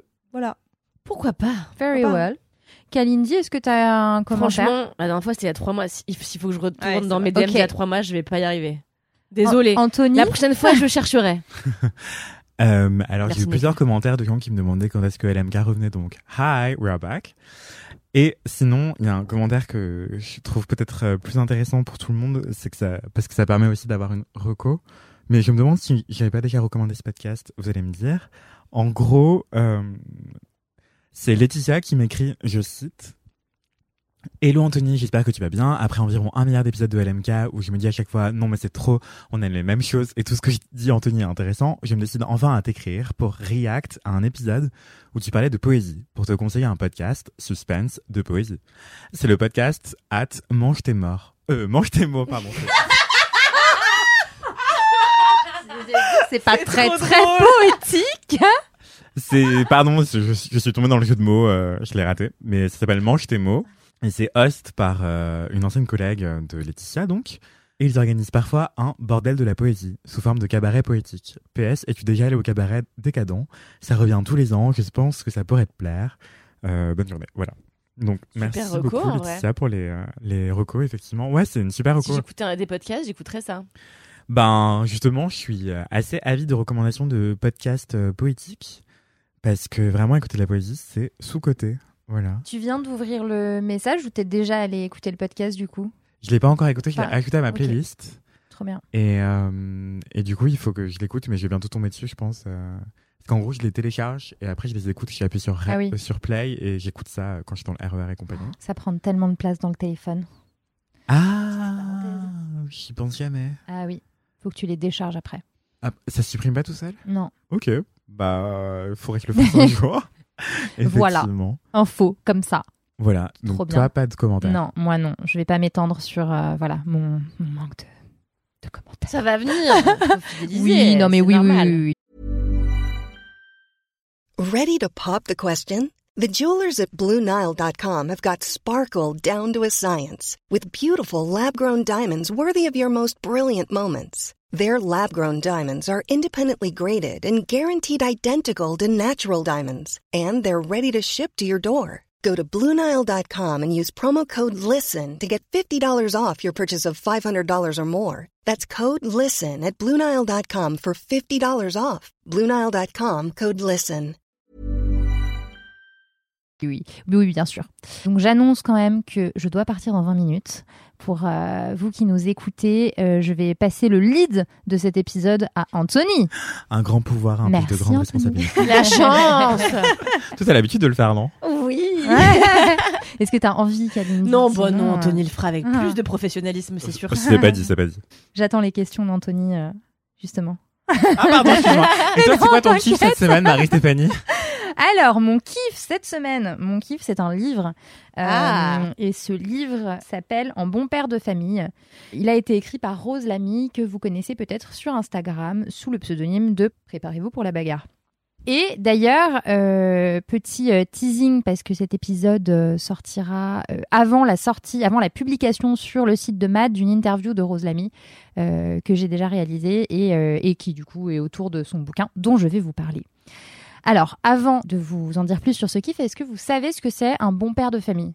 Est-ce que vous connaissez Le, cette le expression? livre ou... non, Ah, euh, c'est la- il y, a- il y vraiment une non, expression euh. qui euh, s'appelle en bon père de famille. Est-ce que vous savez ce que c'est? Pas du tout. Non, non, non. Non? Ça me dit quelque chose, c'est pas un truc dans la, dans la loi, dans les textes, dans des textes euh, institutionnels? Travail, famille, patrie? Ben, en bon père de famille, c'est euh, effectivement une notion qui a été euh, intégrée euh, dans la loi, dans le Code civil de 1804 euh, de notre cher euh, Napoléon. Et euh, cette, 'fin, ce- cette expression de bon père de famille, qui au départ donc était une expression juridique et qui est désuète depuis depuis les années 80, je crois. Enfin, ça existe plus dans le Code civil, ça a été remplacé par, il me semble, quelque chose comme raisonnablement. Mais voilà, en gros, le bon père de famille, euh, c'est euh, quelqu'un euh, qui représente la norme, le neutre universel autour duquel on structure la société. Donc, c'est quelqu'un qui est censé euh, faire les choses euh, bah, raisonnablement. Voilà, c'est euh, quelqu'un qui va pas trop dépenser, quelqu'un qui va être euh, honnête, quelqu'un qui va être euh, euh, qui va rendre son appartement Pas propre. Pas Ah ouais. Patrick, pas Patrick, clairement pas Patrick. Voilà, c'est quelqu'un. Qu'on imagine. Donc, à l'époque de 1804, euh, on avait présenté ça comme le bon père de famille parce que le, le père de famille, bah, c'était le, le patriarche, euh, celui qui était à la tête de euh, la structure familiale euh, et qui devait faire en sorte que tout euh, euh, roule et soit, euh, soit carré. En 1804, il n'y avait pas de famille monoparentale, de- d'hommes célibataires. Ah, ben, je ne pense pas. Mais enfin, en tout cas, ça devait être certainement extrêmement mal vu si ça Ouais. existait, mais ça devait probablement exister. Euh, mais tu étais certainement un paria de la société, je pense, si tu te trouvais dans cette situation. Euh, bref, tout ça pour dire que Rose Lamy, donc, qui euh, a ce compte Instagram Préparez-vous pour la bagarre, a aussi écrit un bouquin qui s'appelle Défaire le discours sexiste dans les médias. Et en fait, sur son compte Instagram, elle, euh, s'attache notamment à euh, mettre en avant les discours sexistes dans les médias, à travers des articles de presse, euh, à travers, à travers parfois des faits historiques sur lesquels elle revient, comme elle a notamment pas mal écrit sur l'affaire Marie Trintignant. Et donc, elle a publié ce livre qui est le premier livre dans lequel elle parle à la première personne, parce qu'elle parle, elle part en fait de son histoire personnelle. Euh, elle raconte que euh, il y a quelques années, en signant son bail à Bruxelles, euh, elle s'est rendue compte en lisant le bail qu'on lui demandait d'occuper son logement en bon père de famille. Au même moment, elle apprenait, bah, elle apprenait un secret de famille qui était que son père était un homme violent et qu'il était violent notamment envers sa mère et sa sœur. Elle a pas vraiment fait les frais de, ces violences, mais voilà, en tout cas, elle elle avait pas en tête cette part-là de son histoire familiale. Et donc en fait, elle s'est dit pourquoi on veut m'obliger à occuper ce logement en bon père de famille alors qu'en fait, on, on considère qu'un père de famille est un bon père de famille alors que bah moi, mon père, c'était pas forcément la figure finalement du bon père de famille. Et de là, elle part de cette, euh, de cette notion de bon père de famille pour essayer de comprendre quels sont les mécanismes de défense des hommes violents. Donc leurs mécanismes de défense à eux, mais aussi les mécanismes de défense des hommes violents entre eux. Donc par exemple, euh, je sais pas, Jean-Luc Mélenchon qui prend la défense de Adrien Quatennens qui est accusé d'avoir euh, mis une claque à sa femme et d'avoir été violent envers sa femme. Et c'est hyper, hyper intéressant, notamment parce qu'elle euh, euh, développe toute la figure du monstre, qui est un peu la, le, cœur de son bouquin. Et elle explique que euh, c'est un des mécanismes de défense de ces bons pères de famille, qui est d'opposer justement le bon père de famille et le monstre. Donc, par exemple, de, de, de, de, dire, bah, de partir du principe que dans la société, tout le monde est bon, naturellement, et qu'il y a des exceptions de, de gens mauvais ou violents, mais que ces gens sont des monstres. Donc en fait, c'est euh, voilà, par exemple, euh, elle prend euh, elle prend un exemple de Alain Finkielkraut qui défend Polanski. une vidéo qui date d'il y a 5 ou 6 ans, je crois. Et Alain Finkielkraut dit Non, mais attendez, Polanski, c'est pas non plus le violeur de l'Essonne. Donc voilà, pour historique, le violeur de l'Essonne, c'est euh, un mec qui a violé des dizaines de filles euh, dans la rue euh, de façon hyper violente. Et donc, en gros, il compare, il dit, OK, Polanski est, certes accusé de viol, mais c'est pas un monstre. Donc, en fait, ce qu'il a fait, c'est pas si grave que ça. En gros, c'est minimiser la gravité des faits, des faits qu'on reproche à ces bons pères de famille et euh, elle prend aussi, enfin, elle explique aussi que du coup, euh, c'est un peu comme ça aussi qu'on a a créé, enfin, que c'est hyper lié euh, aussi aux stéréotypes racistes parce que c'est on oppose très souvent la figure du voilà du bon père de famille. On imagine le mec. Qui a une, une situation stable, intellectuelle, accusé de violence, face à l'étranger, le migrant qui, lui, est accusé de violer des femmes dans la rue. Donc voilà, c'est un livre qui est assez court, euh, qui se lit euh, franchement hyper facilement, euh, même si voilà raconté comme ça, on peut se dire que c'est un peu complexe ou lourd. Et non, en vrai, c'est hyper hyper intéressant et très éclairant surtout, je trouve, parce que cette cette notion de de mécanisme de défense en, disant l'autre est un monstre, donc moi face à lui forcément je suis pas un monstre en fait, c'est absolument partout dans la société et c'est aussi beaucoup repris dans les médias. Et d'ailleurs, il y a toute une partie où elle analyse euh, euh, la façon dont l'affaire Alexia Daval a été traitée. Euh, donc cette, cette femme qui a été assassinée par son conjoint et qu'on a présentée comme une joggeuse, une joggeuse qui avait disparu et qui avait été assassinée par un monstre qui rôdait dans la forêt, quoi. Euh, et, elle explique que c'est quand même hyper grave que euh, justement les médias aient pris pour argent comptant euh, cette version qui était en fait l'alibi de, de son mari. Donc il y avait, c'était absolument pas corroboré, c'était pas confirmé, et, ils ont pris ça pour argent comptant. Pourquoi? Parce que dans la tête des gens, il y a l'idée de la violence est l'exception dans la société, et, et la, la société est une société de bons pères de famille. Et la violence, du coup, est extérieure au foyer familiale, effectivement. Et alors qu'en fait, on le sait statistiquement, le premier lieu de violence, a fortiori sexuelle, c'est le foyer. Mm. Et c'est pas le violeur, il est moins souvent à l'extérieur de chez soi que euh, à l'intérieur de chez soi. Voilà. Donc vraiment, c'est une réalité statistique implacable. Et pourtant, on imagine toujours le violeur dans la ruelle sombre, euh, inconnu, étranger. Alors que les flics qui enquêtaient sur l'affaire ont directement dit, quand ils ont vu le mari, c'est chez lui on le sait en plus, ça aussi statistiquement que c'est souvent, le mari, euh, oui. un conjoint ou ex-conjoint. Et pourtant, tous les médias ils sont là. Alors, euh, comment elle était euh, On leur tend le mm. micro et ils peuvent pleurer à l'antenne et se en forger. Dans cette affaire, en plus, lui avait super bien joué sa comédie. Et avait été, c'était montré partout en train de pleurer sa femme, machin. Ça avait participé grandement à l'empathie que les gens ont ressenti pour lui. C'était particulièrement what the fuck. C'était vraiment appuyé sur cette image-là que, les, que le, grand public a euh, de il faut, il faut être euh, bah, le grand pleureur, comme tu dis, et il faut créer cette image du monstre qui pour euh, faire alibi. quoi. Ça a l'air passionnant. C'est vraiment passionnant. Et voilà, je, je, je le dis, euh, je le recommande vraiment vivement parce que c'est très éclairant, même quand on pense déjà être euh, informé euh, sur euh, les mécanismes euh, euh, qui existent dans notre société. euh, ben, c'est vraiment éclairant. Et d'ailleurs, tout à l'heure, on, a, publié un article sur Woody Allen qui prenait la défense de Luis Rubiales, donc l'ancien sélectionneur des joueuses espagnoles, qui a embrassé de force une joueuse après la célébration de, leur victoire lors de la Coupe du Monde. Et il dit exactement ça en fait. Il dit, il dit mais attendez, Luis Rubiales, il a pas violé une fille en pleine rue, hein, pas un monstre. Il a juste embrassé cette nana de force. Mais vu que c'est pas un, un violeur euh, qui viole en pleine rue, bah c'est c'est ok quoi. Donc euh, c'est vraiment l'illustration de, de, de, de- d'une partie de ce qui est dit dans ce livre parce qu'il y a aussi plein d'autres choses dont j'ai pas forcément parlé parce qu'il il est petit mais dense et vraiment euh, vraiment passionnant. Voilà. Eh ben, Eh c'est une super reco, franchement. Si tu l'as sur toi, euh, n'hésite pas à le faire tourner.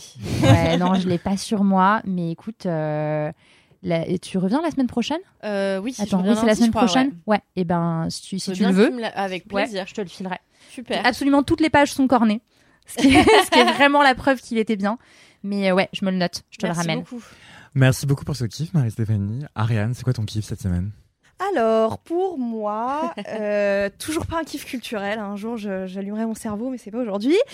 J'ai décidé de parler du fait que je fais du pet sitting. Très original. Euh, C'est le meilleur kiff. c'est le meilleur kiff, effectivement. En gros, euh, j'ai toujours eu envie d'avoir. Je suis team chien déjà. J'ai toujours eu envie d'avoir un chien, mais c'est compliqué parce que déjà, il faut savoir que j'habite toujours chez ma mère. Et euh, elle veut pas, mes parents ont jamais voulu. euh, et puis bon, ça coûte de l'argent, c'est compliqué. euh. en plus, on est dans un appartement. Mes parents étaient convaincus que euh, euh, un animal allait pas être heureux en fait avec cette vie-là. Eux, ils ont eu des chiens, mais ils ont tous les deux grandi euh, à la campagne, etc. Et en plus de ça, ils ont globalement été traumatisés par la mort de leur animal de compagnie, donc ils n'avaient pas forcément envie de réitérer l'expérience. Et du coup, euh, il y a quelques temps, j'ai quand même euh, proposé l'idée à mon foyer que euh, on garde de temps en temps des chiens. Et on a donc commencé avec le chien des parents de ma meuf qui est un Spitz japonais qui s'appelle Ryu. Et du coup on l'a eu pendant c'était pas long c'était genre quatre jours. Et vraiment c'était le meilleur chien c'était trop trop bien et du coup moi j'avais jamais eu ce truc de avoir un animal de compagnie Bon, même si là en, en l'occurrence c'était pas le mien mais euh, j'entendais tous ces gens qui me disent euh, c'est un truc de fou euh, ce qu'il te donne ce que toi tu lui donnes l'expérience que c'est de partager ta vie avec un animal et tout. J'étais attirée par ça même si je savais pas concrètement ce que ça faisait. Et vraiment avec ce chien là j'ai découvert une, une nouvelle sorte d'amour que j'avais jamais éprouvé auparavant. C'est vraiment un truc de fou. Pourtant je l'ai pas eu longtemps et tout mais j'étais tout le temps avec elle on faisait tout tout ensemble du coup je l'emmenais parce qu'on a on a on a la chance chez Matt de pouvoir amener nos chiens et euh, du coup je l'emmenais au travail euh, c'est moi qui la promenais D'ailleurs, ma, ma mère était d'accord pour qu'on ait des, pour qu'on garde des chiens, à condition que ce soit moi qui m'en occupe euh, intégralement, of course. Et, euh, et je sais pas le fait que de passer tout ce temps avec elle, elle, elle me donnait plein de plein d'attention alors qu'elle me connaissait quasiment pas en fait. Enfin moi je l'avais déjà vu une fois ce chien, mais c'est tout. En fait, elle, elle m'avait déjà reconnue pour ce court laps de temps comme sa référence et du coup elle me suivait partout, elle venait tout le temps dans ma chambre, etc. Et vraiment c'était incroyable. Et donc j'ai décidé de passer par euh, un site parce que euh, les parents de ma meuf habitent à Grenoble, donc euh, c'est pas tous les jours qu'ils viennent à Paris et que je peux garder leur chien. Donc je me suis dit que j'allais passer par un site de pet sitting, euh, en l'occurrence un site qui s'appelle Animote. Et donc euh, sur ce site, tu peux t'inscrire en tant que pet sitter, etc. Tu donnes tes dispos, t'écris ta petite bio, machin. il faut vérifier ton identité avant de, avant de pouvoir garder des chiens. Et puis après, c'est en gros les proprios qui t'envoient des messages, enfin les maîtres des animaux qui t'envoient des messages pour pour savoir si t'es dispo pour garder leur animal. Et du coup, Félix, qui est sur mes genoux en ce moment et qui bouge dans tous les sens, euh, c'est le premier chien que je garde euh, via cette plateforme-là.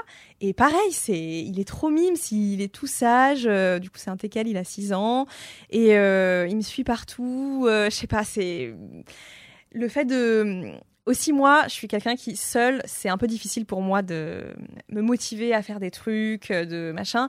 Et du coup, le fait d'avoir un animal que tu dois sortir, euh, que auquel tu dois, je sais pas, tu parles un peu, tu t'interagis, machin. ça me permet de me décentrer et ça me fait vraiment beaucoup de bien euh, à mon esprit. Donc, euh, mon kiff de la semaine, c'est de faire du pet sitting. C'est trop bien, j'ai trop envie de m'inscrire. Franchement, et puis en vrai, t'as beaucoup d'avantages. Bon, il y a évidemment quelques inconvénients, c'est-à-dire que le moment où t'as le chien, bah t'as le chien. Donc euh, après, moi, je l'emmène partout. Donc, voilà, mais mais tu l'as pas tout le temps. C'est-à-dire que si pendant euh, trois semaines t'as pas envie d'avoir d'animal, bah t'as pas d'animal et tu dis non. Et euh, je sais pas, moi, je trouve que c'est trop. Ce qui est beau, bien. c'est aussi l'obligation, tu C'est sais. vrai. Et L'engagement voilà, auprès de c'est l'engagement absolu. quand tu dois le promener, que machin, il est 8 heures, t'as trop le seum parce que c'est le week-end, mais en fait c'est bien parce que faut voilà. chérir ça, surtout. Mais oui. Mais en fait, moi, ça me terrifie parce que j'ai trop peur d'adopter un animal et qu'il tombe malade. Et, euh, et que ça me coûte beaucoup d'argent. Ah, C'est voilà, ça. Et c'est le moment. C'est C'est le l'avantage. moment de faire du placement de produits. C'est le moment de faire du placement de produits. Et donc Charlotte, elle a fait un super article euh, sur une idée originale de moi-même, euh, de témoignages de, euh, de personnes qui ont un animal de compagnie dans leur foyer et en fait leur animal les ruine. Ça peut être une source de un gouffre financier finalement l'animal, mais euh, mais voilà, c'est important d'aimer ces animaux même dans la souffrance, la douleur sûr. et, euh, Bien et les Et dettes. pas regarder aux économies euh, quand il Ouais. s'agit de, de nos bêtes. Mais il faut anticiper le fait que ça puisse coûter très cher avant d'adopter un animal. Il faut prendre une mutuelle. Moi, j'ai une mutuelle, mutuelle, pour ouais. le poupouchou et la titounette. Mes deux chats sont couverts. Non, mais c'est sûr, euh, c'est important. Mais moi, ouais. j'aimerais poser une question. C'est, je ne comprends pas pourquoi on continue à opposer la team chien et la team chat. Enfin, je veux dire, moi, je- quand deux, on aime les vrai. animaux, on aime Moi, les j'aime les animaux, quoi. ouais. Mais c'est juste que, enfin, pour faire du pet sitting, c'est plus simple d'accueillir un chien Ah chez toi parce qu'en général, sûr. les chats, ils Bien partent sûr. pas de leur appartement. Alors, les miens euh, voyagent plutôt à toi d'aller chez eux. Mais, Moi, je me euh, dé- moi, je me déplace. euh, je suis le cat sitter euh, officiel de tous mes potes et de toutes mes potes, et j'adore ça. Voilà, Tu vas les nourrir déplacer. chez eux. Ouais, exactement. J'y vais, je passe la journée avec eux, et je dors avec eux, euh, je joue avec c'est eux. trop bien, mais je suis d'accord. C'est hyper important trop pour leur bien. moral. Enfin, Bien voilà. sûr, De bien pas sûr, les- bien sûr. De pas trop les déplacer. euh. Bah, tu vois, moi, tu là, les je emmènes suis- en vacances, Kalindi? Alors moi, l'avantage c'est que bah, j'ai la maison à la campagne, mais surtout, mais en fait l'été quand je pars, mes parents vont en Bretagne et du coup je leur file les chats parce que les chats vivent leur meilleure life en Bretagne. Il y a un grand jardin, euh, ils peuvent trucider autant de lézards qu'ils le veulent. Et euh, mais là, par exemple, je suis pas dans ma maison de campagne et euh, du coup, j'étais embêtée parce que en fait, j'ai deux chats qui sont très. Euh... C'est pas vraiment des chats qui aiment être à l'intérieur. Et euh, en plus, moi, très tôt, je, les- je, je leur ai fait découvrir la vie dans un jardin à s'éclater, etc. Et là, après trois mois de jardin extraordinaire, je me sentais pas de les ramener tout de suite à Paris parce que quand ils vont rentrer, je sais parce que la titounette, mon grand, euh, l'année dernière, je l'ai ramené, il a fait une dépression. Oh J'ai dû lui filer des antidépresseurs pour chat. C'est tous les Ça coûte super cher. Ah ouais, ouais, ouais, Ça coûte super cher le bien. Zilken, là, c'est C'est- 27 balles la boîte. Ah ouais. Euh, et en fait, c'est bon, c'est c'est pas grand chose, c'est du lait maternel en poudre euh, et d'autres trucs, j'imagine, qui fait qu'il se sent bien. Donc là, j'ai acheté une prise qui diffuse des trucs Des dans l'air, euh, des phéromones Ah et plein de trucs euh, qui leur rappellent leur daronne et tout, je sais pas quoi. Et euh, mais du coup, maintenant, ce que je fais, c'est que là, j'ai demandé euh, à des gens sur Instagram si ça leur disait de venir passer des vacances gratos dans ma maison, dans le Perche, euh, contre juste s'occuper de mes chats. Et, euh, et j'ai, en fait, c'est une meuf que je connais bien qui est super sympa qui s'appelle Charline qui m'a dit bah attends mais moi j'ai mon chien, il serait trop content dans ton jardin, est-ce que je peux aller passer 10 jours? J'étais là mais super et, euh, et on s'arrange comme ça mais c'est vrai que Trop en, bien. en effet quand on prend un animal et je trouve qu'un chat, les gens se disent oh les chats ils s'occupent d'eux, c'est Mm. tellement faux. Enfin moi j'ai Mm. des animaux qui sont dépendants des humains Mm. et qui sont aussi dépendants de l'extérieur et si j'avais su ça avant de prendre mes animaux, je n'en aurais pas pris. Euh, tout simplement parce que je passe mon temps à m'inquiéter du bien-être Ouais. mental Ouais, bien de sûr, mes animaux. Si j'avais su, j'aurais pris un chien. Parce qu'en fait, tant Mm. qu'à, parce que moi, je mon grand, je le promène en laisse dans la rue. Mon grand. Euh, tu me parles de tes enfants. c'est clair. Mon aîné. mon aîné. Euh, je l'ai déjà promené en laisse avec mon mec et mon mec me dit putain Cal, t'imagines qu'on a perdu toute street cred et j'étais là, moi, j'en- ai jamais eu, je viens de Levallois. Mais euh, mais lui il est stéphanois, tu vois, il peut se la jouer. Et, euh, et il me dit tu te rends compte de quoi j'ai l'air là d'un gros miskin avec mon chat que je tiens par un truc de jardinage là. Et euh, enfin l'horreur, tu vois. Et, euh, et en fait on se prend tellement la tête avec ça que si on avait su qu'il fallait se trimballer avec un putain de chat dans la rue en laisse, on aurait pris un chien directement.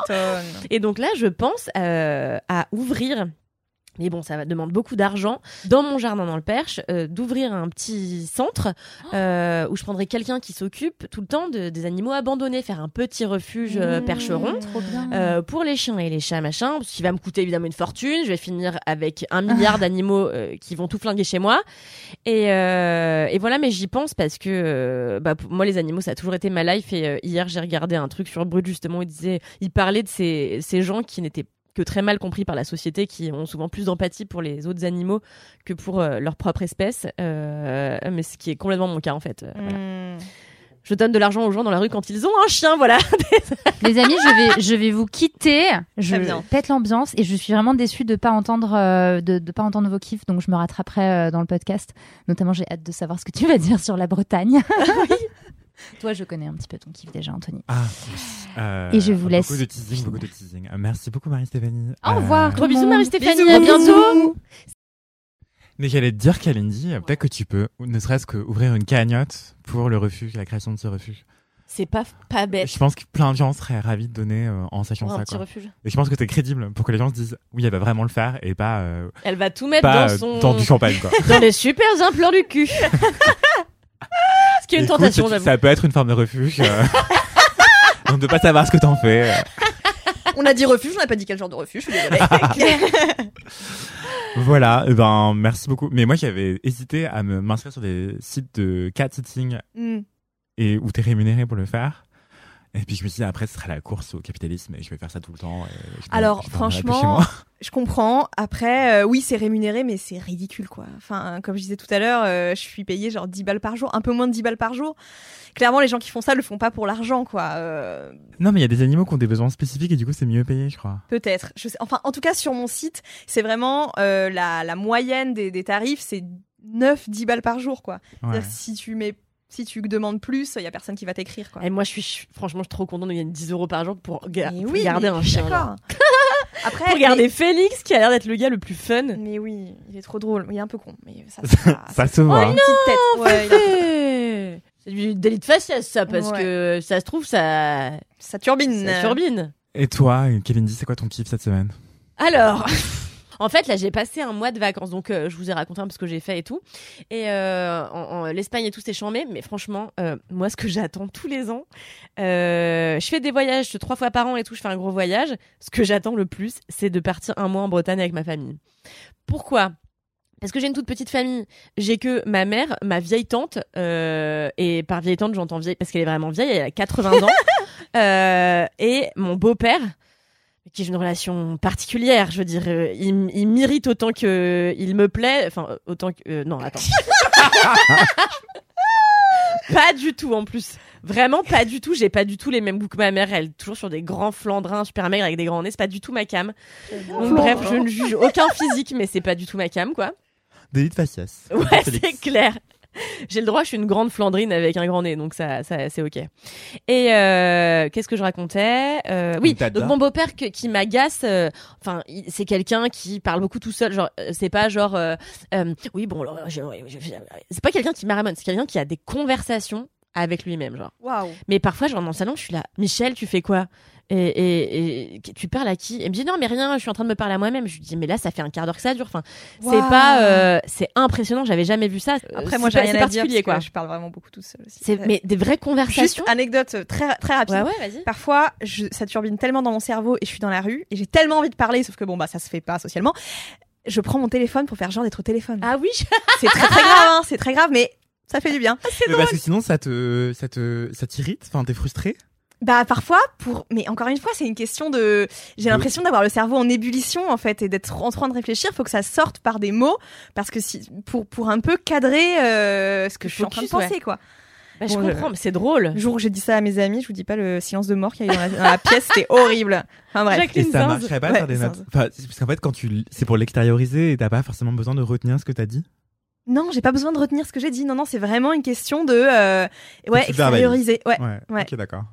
Voilà, fin de l'anecdote. Désolé. Incroyable. Non mais t'inquiète. Voilà, donc il y a aussi mon beau-père, mon mec évidemment, euh, et mes deux chats et notre chien. Euh, Langue Jambon, qui est le chien de ma mère, mais donc bon bref. Et euh, et, euh, et en fait j'adore passer du temps en Bretagne avec eux, tout simplement parce que donc cette petite famille est vraiment la. Ah non bah il y avait ma marraine, Seigneur. J'avais oublié. J'ai vraiment la famille la plus marrante. Vraiment, genre, euh, ma mère est déjà une meuf que je trouve exceptionnelle. Elle a 65 ans, c'est la femme la plus généreuse du monde. Elle a entretenu un de mes ex, bref, pendant trois ans, elle lui a payé son loyer. Euh, ouais, elle donne de l'argent à tous les gens, tout le temps. Enfin, pff, alors qu'elle elle est pas riche, juste, elle adore donner son argent, anyway. Et euh, c'est vraiment quelqu'un qui a le cœur sur la main. Qu'est-ce que t'es intéressée, toi, ça faire. Elle a vraiment le cœur sur la main, elle est super, elle est surtout super gaulerie. Et, euh, et en fait, l'autre jour, j'ai essayé de faire faire un défilé de mode à euh, ma mère. euh, t'as story. vu ça C'était ma mère, ma tante euh, et ma marraine. Et en fait, donc ma mère commence à défiler et tout. Et, comme, elle- je sais pas ce qu'elle fait, elle, ah oui, elle essaie de décrocher sa barrette pour euh, faire un hair flip. Et là, elle se casse la gueule. Faut savoir que ma mère n'a, enfin, je sais pas, elle a, elle a jamais été très bonne danseuse et tout. Donc je pense que pour elle, la coordination des mouvements, c'est pas un truc qu'elle maîtrise de fou. Et c'est moi qui dis ça. Donc c'est un pas pour me moquer parce que moi j'ai un peu le même souci, mais je tombe moins que ma mère. Et vraiment, elle fait ça et elle se casse la gueule avec son yinche dans les bras. Et franchement, le ralenti de ma mère avec son yinche de vieille dame, désolé, hein, c'est que c'est un, mais c'est vrai, c'est un yinche de vieille euh, dame, quoi. C'est un loulou spitz, euh, nain, oui, oui. bleu merle, allemand. Enfin, tu vois, tu fais pas plus euh, chien de vieille dame ancienne drôle. euh, jet setteuse, tu vois. Et en fait, là, encore une fois, alors là, j'ai eu une passion cette année pour le Rumicube, connaissez-vous? Le? Tu connais? Fanny, qui est la productrice de ce podcast, le Rumicube, qui est un jeu euh, de pions sur lesquels il y a des chiffres de couleurs différents et il faut faire des suites de chiffres de la même couleur, etc. C'est passionnant. J'ai appris à jouer à ça cet été. On ne m'arrêtait plus. C'est-à-dire que tous les soirs, je me faisais des grosses pintes de bière et avec ma tante de 80 piges, mon beau-père, ma mère et ma marraine de 70 ans, on se faisait des grosses parties de Rumicube. Mais, Et franchement- mais ton mec, il était où? Ah, euh, bah, il était là aussi. Il jouait Je le cite moins. Euh, oui, oui, il a joué, il a adoré ça. Amaury, c'est comme moi, c'est une vieille dame, donc franchement, il est ravi. Et alors, j'ai appris plein de choses sur ma marraine, qui donc a 70 ans, qui a été pendant 35 ans comme ma mère hôtesse de l'air chez Air France. Donc, quand elles sont ensemble, c'est des, des anecdotes et des aventures à ne plus savoir qu'en faire. Et aussi, avant, elle était actrice. Elle a tourné un truc qui s'appelle La Moule. Attends. Non, La Moule Gigot, un truc comme ça. Un truc qui n'a aucun sens, où elle est allée tourner en Alaska, où elle a dû montrer ses seins sur un ferry. Enfin, un truc possible. extraordinaire. Je vous jure c'est vrai. Et c'est surtout ma marraine qui communique avec les animaux. Et j'en ai déjà parlé dans mon podcast 4 quarts d'heure. Et cette année, elle m'a encore euh, énormément parlé de la communication animale. Et en fait, elle se vexe énormément quand on, on dit qu'on n'y croit pas. Parce qu'elle dit, écoutez, vous croyez... J'adore ce parallèle. Vous croyez bien au téléphone. Je veux dire, tu prends ton téléphone, Kalindi, tu fais allô. Il y a bien quelqu'un qui te dit allô de à l'autre bout du monde. Bon. Et Je comprends pas le rapport. et elle me dit, il suffit de te brancher sur la bonne fréquence. Et c'est la même chose, en fait, avec les cerveaux des humains et des animaux. Donc, bon, bref. On en pense qu'on veut. En tout cas, elle se dit que si tu te branches sur le bon truc, tu arrives. Et donc, un jour, j'ai perdu, enfin, c'est pas que j'ai perdu, c'est que la titounette, euh, mon grand chat, euh, s'était barré toute la nuit puisque j'avais pas fermé la porte. Bon, bref. Il s'est barré alors qu'il a pas le droit. Il passe la nuit à, vaga- à vagabonder. Moi, je m'en bats la race parce qu'en soi, je suis là, bon, euh, il fait ce qu'il veut. Et je sais qu'il finit toujours par rentrer. Et ma marraine s'est mise à euh, la fenêtre de, de sa chambre. Et je la vois super concentrée et tout. Et Mais je me dis, qu'est-ce qu'elle fait? Et là, elle me dit, ah, bah le revoilà et donc le chat, il est vrai, descendait de la colline comme ça qui est à Non, côté de notre maison. possible. Il descendait, elle me dit bah tu vois, je viens de lui dire de rentrer à la maison. Et je lui dis comment t'as fait? Et donc elle m'explique à chaque fois un peu la même chose. En fait, t'es censé te créer une espèce de pièce mentale. Elle, c'est un gros coquillage. Et donc, dans son gros coquillage, elle se visualise avec les animaux. Et donc, elle essaie de convoquer les animaux à la re- rejoindre dans son coquillage. Et de là, euh, eh ben, elle, leur, elle discourt avec eux, quoi. Et donc là, elle lui a dit, écoute, peux-tu rentrer? Euh, Tout le monde s'inquiète. Et comme l'année dernière, déjà, elle avait, elle m'avait dit, parce que Langue Jambon, le chien de ma mère, s'était retrouvé nez à nez avec un albatros sur la plage. Et en fait, l'albatros avait l'air un peu mal en point. Et le chien et l'albatros étaient restés euh, l'un face à l'autre. Et Monica, ma marraine, euh, a dit à Langue Jambon, Langue Jambon dit à l'albatros que c'est bon, il peut reprendre son envol, il faut qu'il prenne confiance. Non, mais c'est pas. Alors déjà, il s'appelle Langue Jambon. Bon, non, elle s'appelle Romy en vrai, c'est moi qui l'appelle Ah, Langue j'ai eu peur. Non, non, elle s'appelle Romy. Moi, je Et- qu'elle allait me dire, elle a écouté leur conversation. Non, non, non, elle a juste dit. Non, ce qu'elle a appris, en revanche, mais ça, je- ça aussi, je crois que j'ai déjà raconté, elle a appris euh, qu'une de ses copines était enceinte par le lapin de sa copine. C'est son Non, lapin mais- qui lui aurait dit Machine est enceinte. Et Monique, un jour, va voir sa copine elle dit T'es enceinte L'autre lui dit Oui. Elle dit Bah, c'est ton lapin qui me l'a dit. Non, j'y crois pas. Je te jure. Bref, et donc euh, et donc voilà, et j'ai passé franchement mon meilleur été et le le mais franchement pour moi le le le- l'ultimatum l'ultime moment de ces vacances, c'est quand j'ai joué au Times Up euh, avec toute ma famille et euh, ma marraine. Donc le Times Up d'aujourd'hui, ma marraine elle a aucune ref. Enfin, franchement c'est que des trucs de Game of Thrones, c'est que des trucs de pop culture. Et ma, ma tante, qui donc a 80 balais, porte des slims blancs euh, ultra moulants, des sweatshirts Mickey Mouse avec des ray de toutes les couleurs. Elle est extraordinaire. On dirait vraiment qu'elle a 32 ans. Et, euh, et euh, elle a jamais travaillé, c'est un peu une ancienne jet-setteuse. Euh, et, et bon, l'autre jour, elle me racontait d'ailleurs comment, quand elle était jeune, un jour, donc ils habitaient à Cannes, elle avait voulu, elle avait un pote qui lui avait dit, bah tu veux pas travailler dans mon agence immobilière? Elle avait dit, Oh là là. si c'est une autre époque. Hein. Ouais, Euh, ouais, je veux bien pas essayer. Donc, elle y était allée, elle a tenu une journée et elle était là. Mais moi, ma chounette, je voyais tous les gens euh, qui partaient à la plage avec leur cabas. Moi, je me suis dit, bah, je vais pas rester là. Et donc, elle a fait Elle un fume.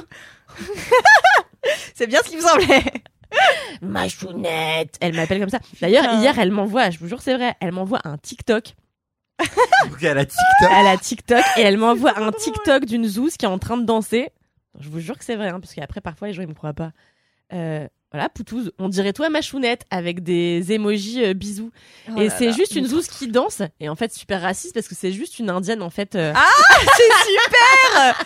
D'accord. On dirait toi. J'adore Poutouze, elle est incroyable. Et donc on joue au Time's Up et je veux pas jouer à ça parce que elle me dit franchement moi je suis partante pour, je peux la faire pendant une heure, ça va m'érailler la gorge. mais Je suis partante pour tout, mais elle dit à chaque fois je me tape la honte. Et donc là notamment elle tombe. elle nous dit oui. Alors euh, c'est un groupe de rap. Ils sont... Donc elle, elle trouve, elle fait oh oui bon c'est un groupe de rap. Ils sont trois machin. Donc on cite tous les gens qu'on connaît et tout. Qui c'était? C'était Trio. J'en étais sûre. J'en étais sûre. Incroyable. Hilarant. Et aussi Mais c'est Euh, qu'elles connaissent. C'est Ouais. alors parce que ma mère a chanté derrière Trio euh, dans une chorale. Bon bref c'est pour ça qu'elle connaît sinon elle aurait jamais Ah, su. la tu vois. fameuse chorale. La fameuse, exactement la fameuse chorale. Et en fait, euh, et donc qu'est-ce qui s'est passé?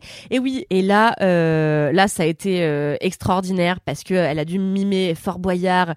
Tout est et franchement, c'est- pas très podcastique du coup, mais je peux pas trop bien raconter. Mais c'était très drôle parce que ça me fait trop plaisir de voir une meuf de 80 balais qui est, est ultra partante pour tout. Genre tous les soirs, on allait boire des coups au bar en bas. Elle venait boire sa petite bière. Le midi, elle s'ouvrait sa petite bière. Elle était ravie de boire sa bière et de fraîchette comme elle l'appelle. Euh, Elle a TikTok, elle a Instagram, toutes ses copines de son âge me suivent sur Instagram. Et C'est l'autre jour, j'ai dit ouais, ma tante de 80 ans machin, et elle a une copine qui l'appelle et elle me dit euh, Chounette, apparemment tu dis sur tes réseaux que je suis vieille. Et je lui dis mais qui t'a dit ça? Elle me dit bah c'est Sylvie qui m'a appelé pour me dire que t'avais dit qu'elle avait 80 que, que j'avais 80 ans sur Instagram et moi j'ai pas regardé les stories aujourd'hui. Enfin incroyable, tu vois. Ma marraine, pareil, 70 ans, quand ma mère se casse la gueule pendant le défilé de mode, elle dit bah non, c'est comme les jeunes sur TikTok qui font ça et ça. Mais ils connaissent, enfin, connaissent plein de trucs en vrai. T'as beaucoup de Ils chance. se savent se servir des réseaux. Et oui, j'ai grave de la chance parce qu'ils sont ouverts à tout. Ma tante, tu peux parler d'écologie. Alors, bon, il y a du chemin à faire, mais quand même, tu vois, elle est prête à entendre que bah déjà, elle a fait de la merde toute sa vie et Mm. qu'il faut qu'elle repense sa manière de consommer, sa manière de consommer sa nourriture, sa manière de consommer du sopalin, qu'elle en fait un rouleau par jour, tu vois, parce qu'elle fout avec le sopalin. Et, euh, et voilà, mais franchement, je, à chaque fois, je passe un mois, mais à, mais à être morte de rire. Et mon mec me dit, mais t'as vraiment la best famille. Et c'est pas grave que vous soyez pas 50, vous êtes juste genre 5. Et franchement, bah, c'est suffisant, vous vous mariez grave. Voilà, c'était ça mon kiff. Non, mais c'est bien. merveilleux et je trouve ça sublime que vous, que tu sois chaque année ravi de les retrouver pour un mois complet. Ah ouais, ayez une telle connivence, quoi. Ah ouais, c'est trop bien. Et parce qu'en plus, ils me font pas chier, tu vois. La journée, en fait, moi, je fais ma life, je vais travailler. Eux, ils font leur life, on s'en fout. Enfin, chacun fait sa vie, personne se juge. Et on se retrouve pour l'apéro, quoi, tu vois. Et les liens, ça fait pas, les liens du sang, ça fait pas tout. Enfin, avoir une famille choisie avec que ce soit des liens sanguins ou des liens amicaux ou autres, c'est, c'est hyper précieux, encore une fois. Bien sûr, bien sûr. Et moi, je pars toujours avec mes amis un petit peu. Bah là, le mois de juillet, dans la maison de campagne, il y a tous mes amis qui sont venus et tout machin. Mais franchement, ça m'épuise d'avoir mes amis en fait, parce que les amis, bah, euh, faut leur parler. euh, Enfin, faut les divertir tout le temps, tu vois. Je veux dire. euh, Non, ça t'es pas obligé, Kalindi. non, mais c'est... c'est toi qui te donnes cet objectif toute seule. Bah oui, je sais, mais je me mets trop la pression. Moi, je leur fais à manger de fou. Je veux qu'ils soient reçus chez moi comme si c'était euh, un Airbnb qui me donnait de l'argent, alors que personne me donne l'argent et personne me rend le moins de service. Donc euh, voilà. Mais là, franchement, en fait, et aussi, ça fait plaisir de revenir un peu. Un, de, de re-être un peu un ado. Moi, quand je suis avec ma daronne, Ouais. je suis une ado complète. J'arrête pas de voler des trucs. Et après, je dis non, c'est pas moi qui l'ai pris. Et euh, tu vois En l'ayant autour du cou. Exactement. Et après, elle pète un câble. Et j'adore euh, que ça fait 20 ans qu'elle me dit arrête de sortir toutes les serviettes de bain. T'as besoin que d'une serviette de bain, en fait. Et qu'à chaque fois, je continue à les sortir et qu'à chaque fois, elle me hurle dessus. Je sais pas, je sais pas, il y a C'est l'enfant un en peu moi qui... toxique, hein. Non, mais je sais pas, ça me renvoie à mon adolescence et ça me fait plaisir euh, d'être une. J'ai dû être une adulte très jeune parce que j'ai eu des parents qui étaient pas beaucoup là du fait de leur métier et du fait que mon père, quand il a migré en France, ça a été très compliqué pour lui de trouver du travail. Il a eu plein de petits boulots et plein de petits boulots la nuit. Et euh, de fait, euh, j'ai dû me débrouiller, me faire à manger, etc. euh, très tôt. Puis en plus, je suis toute seule. Moi, j'ai pas de sœur ni de frère, etc. Donc, j'ai été une adulte très jeune. Et en fait, de reprendre une position euh, d'enfant slash d'ado maintenant que je suis adulte, je trouve que ça a des vertus thérapeutiques qui sont peut-être euh, bizarres, mais qui en tout cas moi euh, sont, sont avérées dans mon cas quoi. Bah, si ça fonctionne et que ça te procure de la joie, c'est l'essentiel. Exactement. Non, mais ouais, ma mère, elle sait même pas ce que c'est Facebook, donc euh, je vais pas lui parler Ah d'Instagram et TikTok. Ah quoi. ouais Et elle m'appelle dès qu'elle doit faire un copier-coller dans un mail euh, Ah pour que je lui dise comment faire une pièce jointe. euh.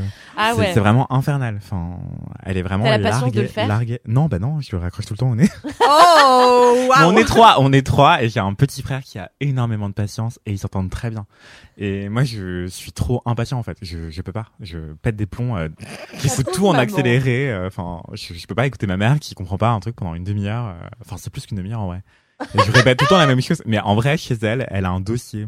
J'ai pas la patience de lui parler, mais j'ai la patience d'écrire des choses. Je lui fais des tutos pour tout. Et donc en fait, elle a juste à, ch- à choisir un tuto qui lui est écrit à la main dans un dossier. Comment faire une pièce jointe, comment ouvrir ton intranet de professeur, comment faire ci? Et donc en fait, elle cherche. Elle a tout un plein, tout plein de tutoriels. Attends, les profs en plus, ça Ouais. doit pas être facile. euh, prof, Ouais. ils doivent gérer les outils numériques un peu. Ah mais elle galère. Enfin, chaque année, je lui réexplique Ouais. comment tout fonctionne et tout. Enfin. La pauvre.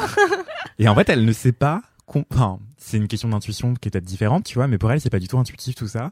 Ouais. Et du coup, Ouais. elle doit apprendre par cœur, mais elle n'arrive plus à apprendre Ouais, par cœur. ouais. Et donc, en fait, à chaque fois, elle consulte le tuto pour mettre une pièce jointe. Et parfois, elle a la flemme, du coup, elle m'appelle, du coup, je, je- je- j'essaye pendant 30 secondes. Après, je craque, je dis appelle Alan, et du coup, elle appelle Alan, mon petit frère. Enfin, bref.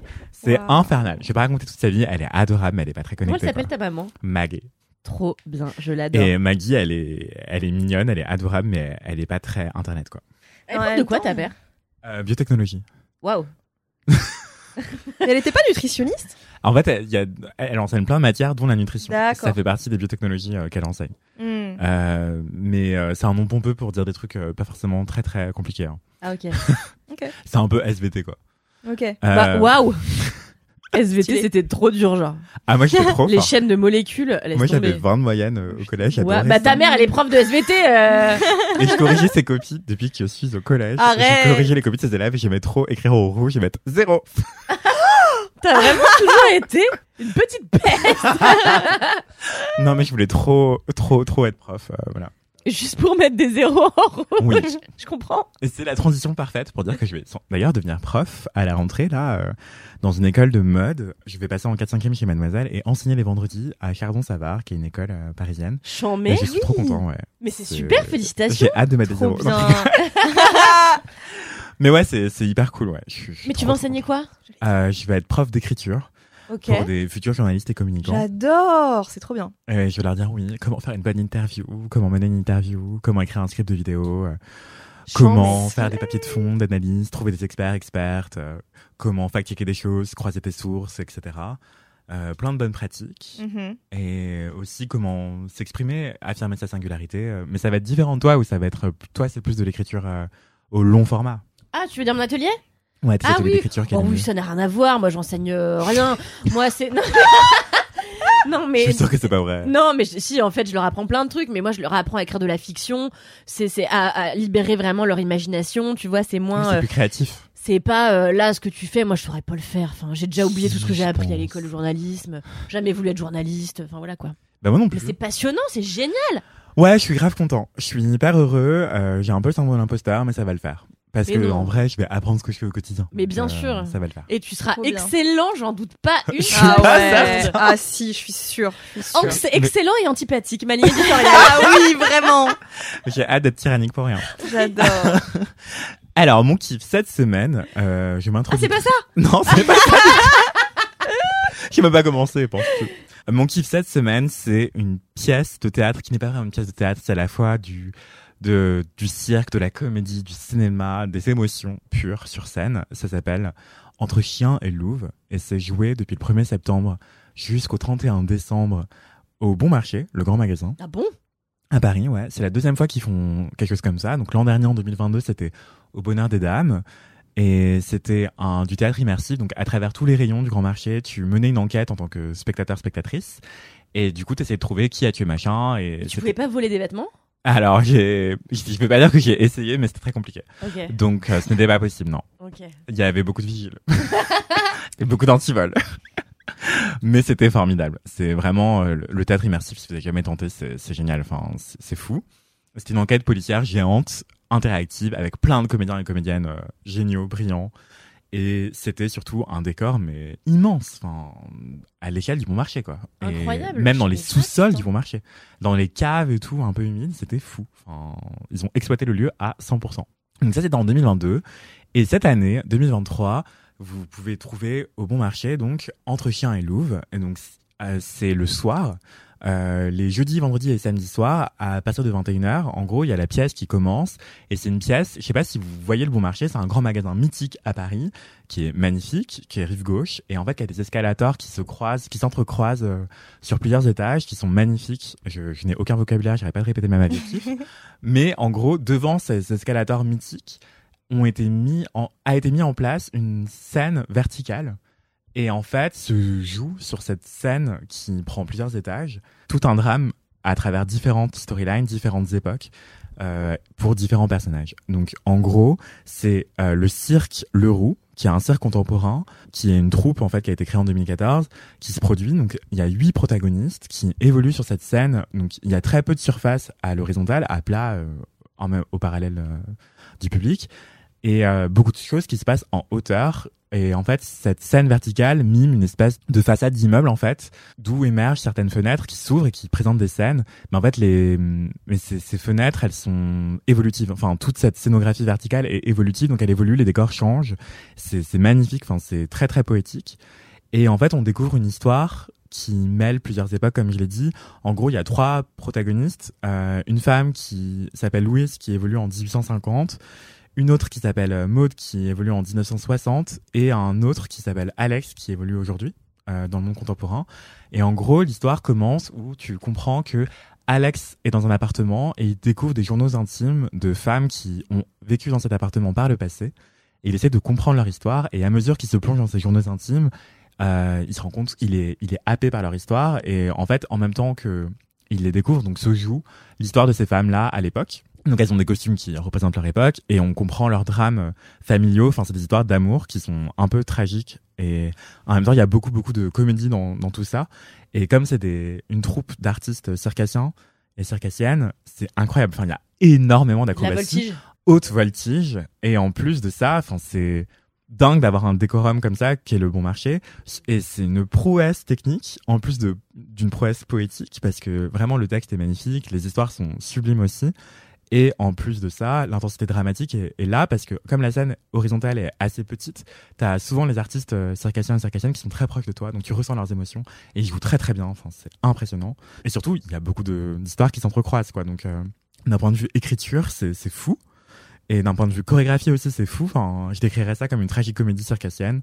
Et euh, en gros, c'est, j'ai dit qu'il y avait trois protagonistes principaux, mais en fait, euh, il y a huit artistes en tout sur scène. Et souvent, c'est les compagnons et compagnes de, des personnages. Et donc, euh, voilà, on devine une espèce de, de drame. euh, Enfin, je vais pas tout vous spoiler, mais il y a aussi. Ça a l'air euh, incroyable. ouais. C'est, complètement fou. Enfin, Attends, je peux poser une question Dis-moi. Mais du coup, les décors, ils les enlèvent tous les jours. Non. Ah, ah oui, pardon, pardon. Oui, oui, ils les enlèvent tous les jours. En gros, ils installent la scène euh, entre le moment de la fermeture et le moment de l'ouverture du spectacle. Donc, Le généralement, le Ouais. bon marché, ça ferme à 20h et ils installent la scène très rapidement à Oh. 21h. Du coup, ils mettent des chaises comme ça devant l'espace beauté, donc c'est au rez-de-chaussée du bon marché. Mhm. Là où il y a tous les parfums, le maquillage et tout, ils installent des chaises et euh, ils dressent cette scène immense qui est évolutive du coup et qui permet de donner naissance à plusieurs décors différents dans différentes époques. Parfois ça va être un bal, parfois ça va être un décor un peu années 60 et tout, un bal euh, dans les années euh, 1850. Et euh, ce que j'allais vous dire aussi, c'est que en fait on devine aussi euh, des histoires de violence conjugale en fait, mais c'est c'est pas euh, des déclencheurs euh, violents. Enfin, il y y a rien de violent qui se passe sur scène, c'est suggéré. Et donc, euh, je parlerai. Je pense pas qu'il y ait besoin d'être un public ultra averti. Enfin, mais mais c'est très très grand public. Je pense que même des enfants peuvent y aller. euh, je dirais qu'à partir de 10 ans, c'est c'est très intéressant. Et, et voilà. Et ce que je peux vous dire aussi, c'est que oui, oui, il y a beaucoup d'acrobatie. Il y a du de la barre russe, par exemple. Je sais pas si vous voyez ce que c'est. Non. C'est en gros euh, si euh, Kalindi et Ariane, vous étiez euh, d'une part et d'autre de la pièce, et on vous mettait une barre sur l'épaule, donc comme une Ah, et barre. t'as euh, un gars. et t'as quelqu'un qui saute dessus, euh, qui fait des acrobaties euh, et qui tient en, presque en, en- comme sur un fil en fait. D'ailleurs, il y a un peu de funambulisme. Et du coup, c'est incroyable Entre parce que ouais. Et Putain. du coup, sur la barre russe, en gros, t'as as une femme qui va. En fait, la barre, elle est relativement souple. Du coup, en fait, tu peux propulser quelqu'un comme sur un trampoline. D'accord. Et en fait, il y a une des artistes qui saute, mais tellement haut sur cette barre qui est tellement étroite. Et tu te dis, mais elle va jamais se réceptionner comme il faut. Et si elle le fait, et elle doit faire ça, genre plusieurs soirs de suite. Enfin, Wow. plusieurs fois dans la, dans la pièce qui dure une heure vingt. Et elle fait ça plusieurs soirs par semaine. Enfin, c'est incroyable, vraiment, d'une précision, mais folle. Et moi qui suis un grand fan de spectacle vivant, bah, je trouve ça extraordinaire de générosité, de, de prouesse, de talent, de virtuosité, euh, de faire ça tous les soirs, quoi. En plus de toute l'écriture dramatique qui est- magnifique. Et ce que je voulais vous dire aussi, donc Entre chien et louve, hein. entre chien et louve, oui. Et donc voilà, il y a beaucoup de portée, d'acrobatie, de contorsionnisme, de jeu d'équilibre. Et voilà. Le, ce que je peux vous dire, c'est que la chorégraphie est signée de Maria Carolina Vieira, la dramaturgie de Léonard Kahn, la scénographie, donc le Cirque Le Roux, Benoît Probst et Espace et compagnie. Et c'est une mise en scène du Cirque Le Roux et de Charlotte Salio. Et, c'est- sur les tarifs. et le tarif, Ah. c'est un peu cher. c'est Ah le bon ouais. marché. Je vous le C'est à partir de mère. 50 euros. Ah oui, quand Là, je vois à partir de 75. Ah, ça a Ah oui, augmenté. quand même.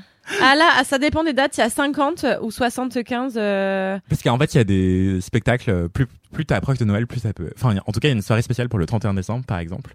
Et je pense qu'il y a des dates qui sont plus demandées que d'autres. et Il y a différentes catégories aussi. Ouais. Et donc, Chant, mais. en vrai, c'est cher, je vous l'accorde, mais c'est un spectacle qui est bluffant, qui en met plein la vue. Et si euh, vous voulez vous faire plaisir une fois dans votre vie, euh, ça vaut le coup, quoi.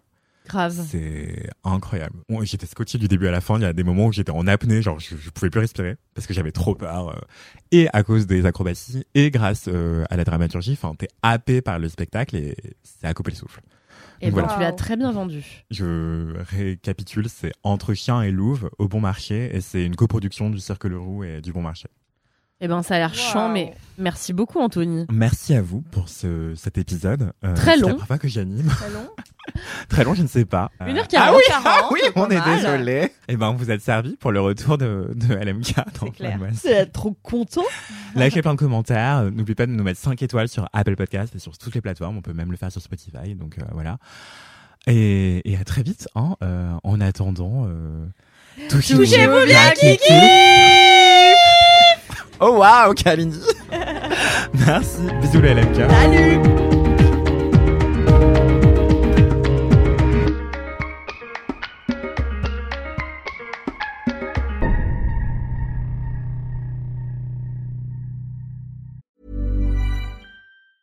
Planning for your next trip? Elevate your travel style with Quince. Quince has all the jet setting essentials you'll want for your next getaway, like European linen, premium luggage options, buttery soft Italian leather bags, and so much more. And it's all priced at 50 to 80% less than similar brands. Plus, Quince only works with factories that use safe and ethical manufacturing practices. Pack your bags with high-quality essentials you'll be wearing for vacations to come with Quince. Go to quince.com slash trip for free shipping and 365-day returns.